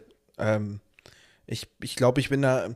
Ich, ich muss ganz ehrlich sagen, einfach die letzten Male, immer wenn ich verloren habe, ich war immer sehr, sehr frustriert. Äh, European Tour in Jena zum Beispiel gegen Gervin Price, European Tour in Belgien, äh, natürlich jetzt der Grand Prix auch nochmal gegen Price. Ähm, das waren Spiele, da war ich immer im Nachhinein sehr frustriert, auch wenn die Begegnungen vielleicht jetzt nicht ganz schlecht waren. Ja, aber ich, ich merke halt auch, dass spielerisch mein Level sich einfach verändert hat. Und ich weiß halt auch, dass da einfach mittlerweile auch viel mehr drin ist. Und ich traue es mir auch zu, einfach weitere Schritte zu gehen. Und ich will halt auch einfach mehr gewinnen. Und ja, dementsprechend hat mich das halt alles genervt. Und ich habe das auch gemerkt, dass da definitiv mehr drin war, ja. Protofinale gegen Michael van Gerven, gut, kann man auf jeden Fall auch verlieren, ne? Also das ist nicht, also klar, er wür- würde uns wieder bei einem deutschen Pro Tour oder European Tour Sieger, Sieger freuen, aber es gibt ja auch noch ein paar Turniere, ne? Also es ist auch nicht dieses Jahr. Aber ist vielleicht auch der, der erste Sieg auf der WM-Bühne jetzt so auch das, das große Ziel noch, was du jetzt auch dieses Jahr noch hast? Ähm, ja, also ich will, ich will mich einfach generell bei den Majors behaupten, weil da geht es einfach um, um die meisten äh, Geldbeträge, um die meisten Sprünge, die passieren können. Und somit kann ich vielleicht mit, vielleicht mal im Viertelfinale bei den European Championship oder so, kann ich denn mal wirklich in Richtung äh, Top 25 gucken und Richtung Top 25 ist denn nicht mehr weit bis Richtung Top 16. Zumindest von den Zahlen nicht. Vom Preisgeld her muss sich da noch eine ganze Menge verändern. Aber ja, ich meine, ich gucke auch auf die Pro Tour immer. Ich weiß ja auch, äh, jetzt beginnt schon wieder die Phase, wo halt Geld gesammelt wird fürs Matchplay nächstes Jahr. Also jetzt zu einem Turniersieg oder irgendwas ähnlichem würde ich bestimmt nicht Nein sagen. Eigentlich egal in welcher Situation, ich würde zu einem Turniersieg nicht Nein sagen. Es soll einfach mal auch irgendwann passieren. ähm, ja, Du stehst ja auch im äh, World Matchplay Race, stehst ja auch schon wieder sehr, sehr gut da. Ne? Also das sieht ja auch, ähm, klar ist noch ein weiter Weg, aber äh, viel besser kann man ja ähm, in der aktuellen Situation nicht stehen. Was, was mich nochmal interessieren würde, im, im Profisport, im Leistungssport bedeuten sportliche Erfolge auch immer mehr Geld.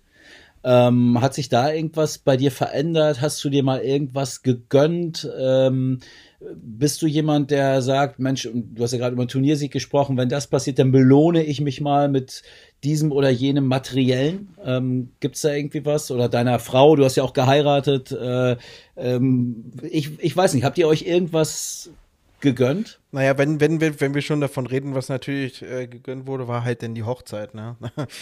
muss, man ja, muss man ja so sagen. Aber an sich, ich bin, ich bin nicht jemand, der jetzt sein Geld irgendwie, keine Ahnung, für ein neues Auto sofort ausgeben muss oder für eine, für eine Rolex oder sonst irgendwas. Ich, ich bin da nicht so. Ähm, Nee, muss ja gar nicht so was, was prollig-protziges sein. Und Ein Auto finde ich jetzt nicht verwerflich.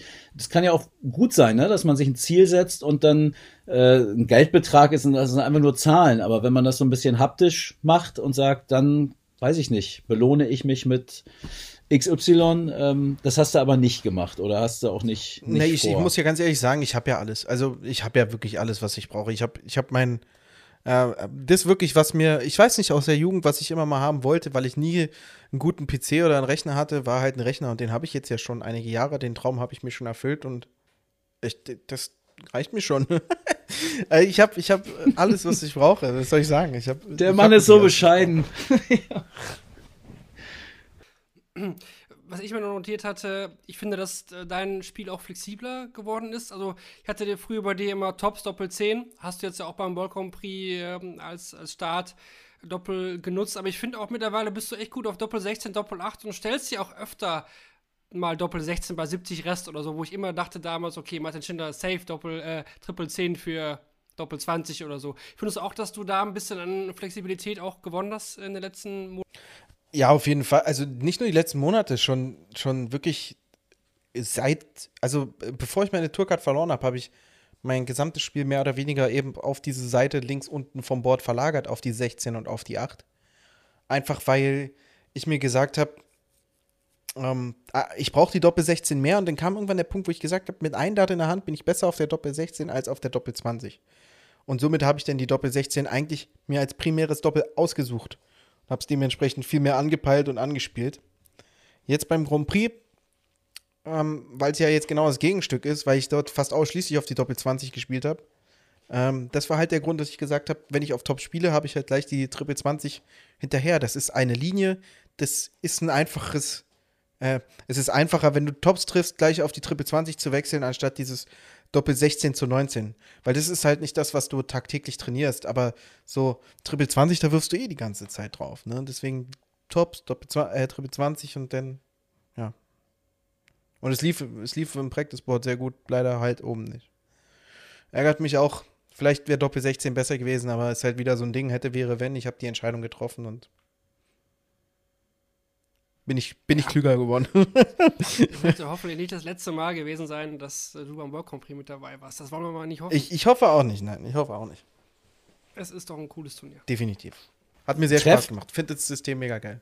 Du, du hast ja vorhin schon gesagt, äh, was jetzt so, ne, irgendwie die, die, diese zwei, drei Wochen mal im Sommer, das war mal schön, mal durchzuatmen. Also der Terminkalender ist ja sehr voll. Findet ihr noch Zeit in eurer Dreier-Kombination ähm, zu trainieren? Äh, Gaga, Flo Hempel und du und daran anschließend, ähm, was ist bei, bei Flo Hempel äh, los? Warum hat das nicht so funktioniert, äh, wie er sich das selber vorgestellt hatte und viele andere, zu denen ich mich auch zählen würde? Ich hätte ihm auch ein anderes Jahr äh, prophezeit. Ähm, zur ersten Frage muss ich sagen, nein, natürlich bei dem Terminkalender ist einfach nicht viel Zeit und wenn man denn mal Freizeit hat, ist man ganz froh darüber, wenn man die Freizeit nicht mit Dart generell verbringen muss. Ja, dass man Und, natürlich und Richtung trainieren muss. WM? Jetzt Richtung WM habe ich mir natürlich was anderes vorgenommen. Also ich werde jetzt den, das, äh, den Trainingsplan, den ich habe, einfach wirklich versuchen, doppelt zu machen am Tag. Mhm. Ja, ob es denn wirklich umsetzbar ist, weil einfach von der Psyche her, ob es wirklich gut funktioniert, ob es meiner Psyche auch gut tut, das ist eine andere Sache. Nur, ich meine, letztes Jahr wart ihr bei Gaga zu Hause äh, ein Wochenende. Steht sowas wieder an, dass ihr zu dritt euch irgendwie oder zu zweit, ich weiß nicht, du mit Flo oder du mit Gaga oder äh, dass die Deutschen sich da irgendwie Richtung WM zusammen vorbereiten? Ich glaube, ich glaube, erstmal gucken wir uns die Auslosung an, bevor da irgendwas passiert. Ja, vielleicht besser, ja. okay. ähm, Und das nee, zweite? Äh, was, ich, was ich zu Flo sagen äh, möchte, ist, ich glaube, das sieht man jetzt auch bei Josh Rock. Josh Rock kommt auch auf die Tour, spielt ein mega geiles Jahr. Und das war bei Flo auch so. Der ist auf die Tour gekommen, spielt ein mega geiles Jahr. Ja, mehr hinten raus, weil er Anfang des Jahres auch einfach nicht mitgespielt hat. genau. Und, und dann kommen einfach die Ergebnisse rein. Ja, was, was, was gut ist, was wichtig ist. Aber das Problem ist, was ich auch festgestellt habe, für viele Spieler, die sofort schnell nach oben kommen, so wie es bei mir auch irgendwie war, ist es ganz schwer, auf einmal den Anschluss zu finden, weil ich weiß nicht, ob du im Erfolg träge wirst, ob man das so sagen kann, oder ob du dir denkst, das ist vielleicht alles gar nicht so schwer, was ich hier mache, und deswegen wird man vielleicht faul oder nachlässig oder halt einfach unwach. Ja. Ähm, das ist, glaube ich, das Phänomen bei Flo gerade. Eben, ich meine, WM dritte Runde beim ersten Mal, also Dimitri ja noch geschlagen nach mir. Ja, Das ist ja. natürlich ein Riesenerfolg. Und den musst du mental halt einfach erstmal verarbeiten. Und ich glaube, das ist eine ganz schwierige Geschichte, eine ganz schwere Kiste. Und ich denke, deswegen bin ich da immer ganz vorsichtig beim Hochjubeln jetzt auch wie Josh Rock, deswegen habe ich ihn angesprochen. Der spielt auch so fantastisch. könnte jetzt Jugendweltmeister werden. Aber dieser ganze Erfolg, sind wir mal ehrlich, ich kann mir nicht vorstellen, dass der ihm gut tut. Der hat einen Rob Cross auch nicht gut getan. Rob Cross sah nach seinem WM-Sieg alles andere als gut aus. Mhm. Ja, also es gibt viele Beispiele dafür. Also es gehört eben noch mehr dazu, auf der Profitour außer ein sehr guter Dartspieler zu sein. Ne? Es muss das gesamte Paket, es muss irgendwie alles stimmen. Definitiv, definitiv. Das ist, es ist einfach, also dieses Phänomen, was ich anspreche, das ist eine Sache, die, die kannst du halt auch niemandem so wortwörtlich erklären. Man muss es einfach erleben, glaube ich, damit man das versteht, was eigentlich dahinter steckt und dahinter steht. Ich habe noch äh, eine letzte Frage, vielleicht so nur welche, Lutz. Meine letzte Frage wäre, wir hatten den Kalender ja schon angesprochen. Hast du schon mal überlegt, auch mal Players Championships auszulassen, weil die Belastung so hoch ist? Kam das schon mal irgendwie für dich in Frage oder sagst du, ja, ich bin noch nicht in der Position wie zum Beispiel Gavin Price oder Peter Wright, die sich da vielleicht mal ja, am Wochenende, ein freies Wochenende leisten? Du, du sagst es schon richtig. Solange ich nicht in der Lage bin zu sagen, ich kann auf ein Wochenende verzichten, werde ich das auch nicht.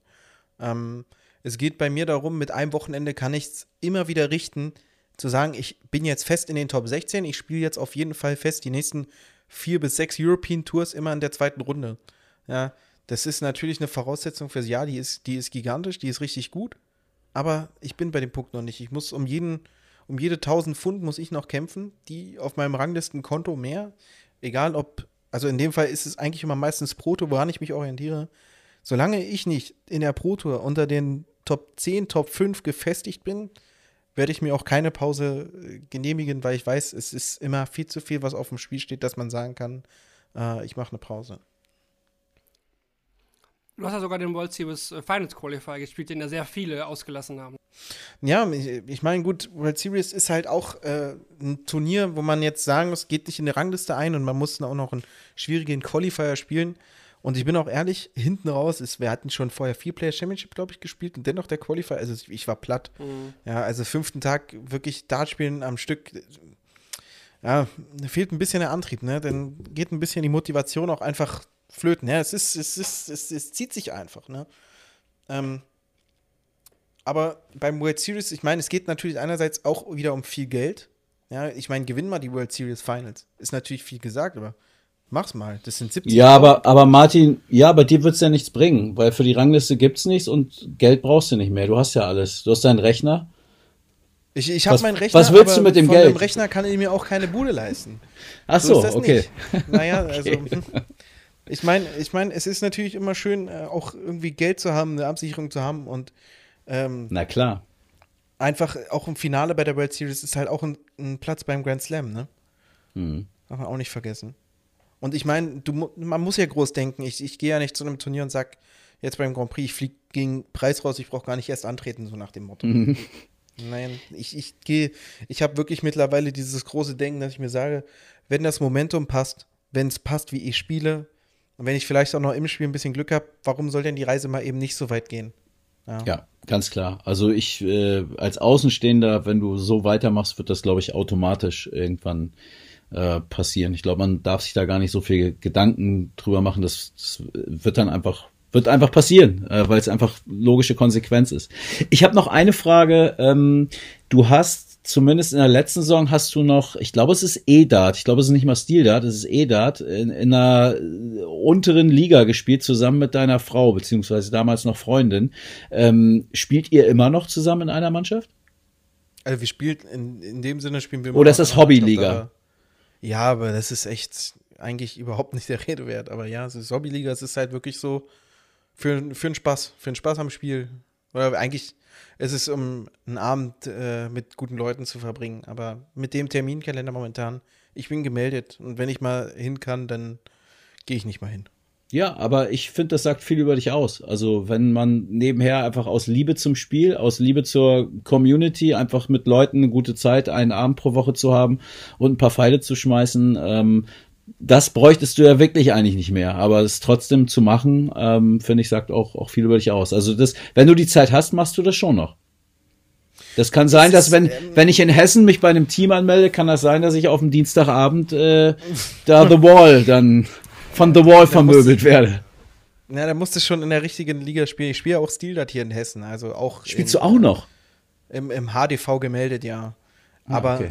es ist wirklich mehr gemeldet, als dass ich, dass ich spiele. Ich meine, ähm, wenn in dem Sinne wirklich Not am Mann ist und ich kommen muss, dann gehe ich hin. Und es kommt auch drauf an, wenn ich jetzt beispielsweise drei Wochen frei habe, wie im, im Sommer jetzt, dann sage ich auch, okay, komm, gehen wir spielen in der Woche. Aber Mhm. wenn ich jetzt beispielsweise, ähm, wie jetzt zum Beispiel beim Grand Prix, weiß ich, fliege am Sonntag, dann gehe ich jetzt am Freitag nicht zwangsweise in irgendeine Kneipe, um EDA zu spielen. Hm. Na gut, äh, An Van Gerven fliegt auf die Malediven in, den, in der Pause und der Schindler geht äh, Eda zocken in Hessen. Also es sind ja schon unterschiedliche Ja, warum nicht, ne? Herangehensweisen. Ja, ne, genau, ja, absolut. Ja, oder es gibt ja auch manche, also kommt für dich auch irgendwie kein Wechsel in die, die Bundesliga irgendwie in Frage? Oder klar, Bundesliga Vikings, hast, hast du damals Bundesliga gespielt? Ja, ja, ich habe mehrere Jahre Bundesliga Doch. gespielt, ja. Ja, genau. Wo jetzt zum Beispiel der, der Wechsel von Robert John Rodriguez äh, nach, äh, zum Karlsruher SC ähm, hat jetzt auch nicht allen gefallen, sag ich mal, äh, in der DDV-Szene. Also gab es da auch irgendwelche Angebote für dich vielleicht nochmal oder wird da aktiv gefragt? Also ich wurde auch gefragt, dass ich äh, in Bundesliga-Mannschaften spielen soll, aber ich bin ehrlich, ich habe Bundesliga früher gespielt, weil ich halt unbedingt mit zu den Besten äh, zählen wollte. Ich wollte mich mit den Besten messen. Das habe ich jetzt jahrelang getan und ich glaube, das steht mittlerweile gar nicht mehr zur Debatte. Äh, bin ich einer der Besten unseres Landes äh, und dementsprechend brauche ich jetzt für mich nicht mehr die Bestätigung aus der Bundesliga. Ähm, ich finde es schade beim System der Bundesliga, dass du so viel lange Fahrten hast, dass du Ja. äh, so wenig spielst am Tag und das Ja. im Endeffekt für die goldene Ananas und selber noch drauf zahlst. Das ist es mir nicht wert. Ja, das und da brauch bräuchte ich denn schon und das habe ich halt bei den Vikings immer gehabt. Ich hatte echt Leute, mit denen konnte man diese Reisen machen. Das hat echt mega Spaß gemacht. Das war wirklich, das hat immer Laune gemacht. Aber halt nicht mehr im Stand von heute. Ich bin so viel auf Reisen, da brauche ich doch nicht einen Tag mehr Auto fahren, anstatt dass ich Dart spiele. Ja, das das, das brauche ich einfach nicht mehr in der Bundesliga. Und dementsprechend, ich spiele in irgendeiner unteren Liga, klar, ist jetzt nicht mein Niveau, bin ich ja auch ehrlich, als ob ich das nicht weiß. Aber für mich geht es nur um Spaß. Einfach, ich will einfach nur Spaß haben. Ja. Mir geht es darum, mit welchen Leuten ich spiele und nicht darum, äh, ge- gegen wen ich spiele. Finde ich, finde ich ein super Schlusspunkt, äh, ja, zu, zu diesem Blog. Wir sind jetzt auch schon echt über zwei Stunden, aber es macht überhaupt äh, gar nichts, weil ich denke, wir nehmen hier alle sehr, sehr viel aus dieser Ausgabe mit. Trotzdem nochmal kurz die, die Vorschau auf die nächsten Wochen. Was steht an bis zu unserer nächsten Sendung? Äh, Wie schon ja erwähnt, die Gibraltar Darts Trophy jetzt an diesem äh, Wochenende, da wird Martin ja auch mit dabei sein. Generell eine, eine super deutschsprachige Beteiligung da in, äh, sagt man auf Gibraltar? Ist es, ist es, sagt man auf in Gibraltar? Whatever. Auf jeden Fall ist auch Robert John Rodriguez mit dabei, Gabriel Clemens, Mende Sulovic, äh, Rusty J. Rodriguez. Es geht ja um die letzten Plätze auch für die European Darts Championship in, in Dortmund oder auch eine gute Ausgangsposition. Dann haben wir auch bald äh, nochmal vier Players Championships in, in Barnsley und die letzten vier Challenge Tour Turniere in, in Leicester und dann kommt es auch schon zu den European Championship und das wird dann auch unsere nächste Sendung sein, die Vorschau auf das Turnier in Dortmund. Und äh, kurz vorher müssen wir noch die, die Umfrage, äh, die wir gestellt hatten beim letzten Mal, auflösen. Wir hatten gefragt, wer gewinnt den World Grand Prix 2022. 27% waren der Meinung, dass dies äh, Gavin Price wird. Auf äh, Michael van Gerven waren 18% der Stimmen von euch entfallen. Also ja, da auch dann 18% mit dem richtigen Riecher, dass van Gerven den World Grand Prix zum sechsten Mal jetzt gewinnt. Diese Woche haben wir keine neue Umfrage. Da mal eine kleine Pause, aber dann beim nächsten Mal natürlich auch wieder. Aber äh, Moment, Ja, ganz ja. kurz, wenn, wenn, wenn du jetzt von der Umfrage redest, äh, ja. war das vor der Auslosung?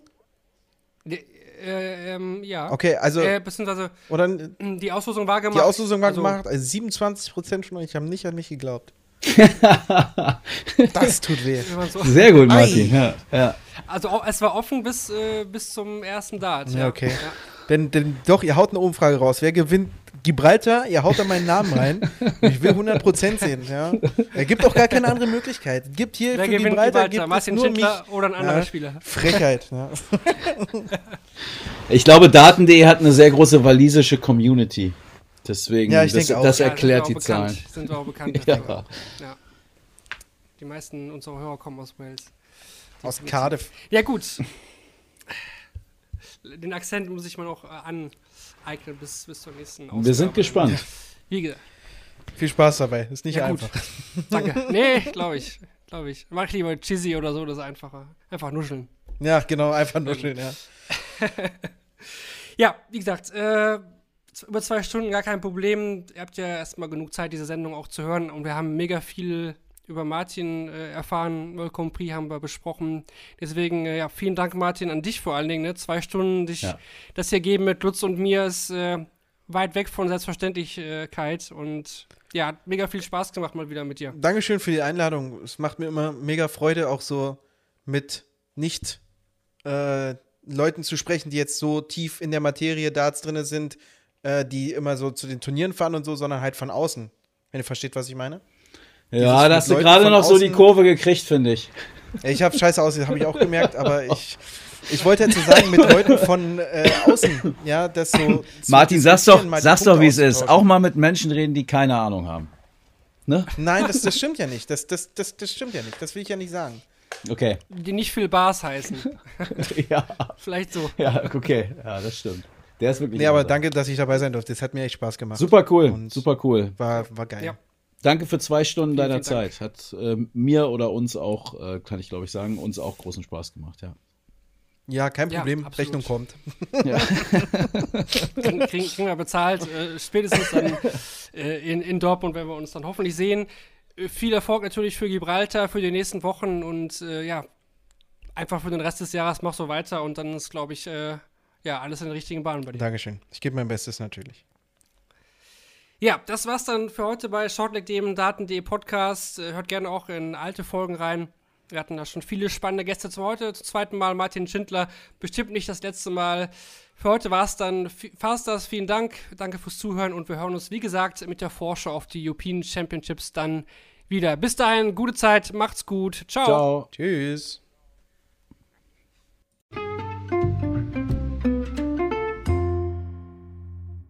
Schatz, ich bin neu verliebt. Was? Da drüben. Das ist er. Aber das ist ein Auto. Ja, eben. Mit ihm habe ich alles richtig gemacht. Wunschauto einfach kaufen, verkaufen oder leasen. Bei Autoscout24. Alles richtig gemacht.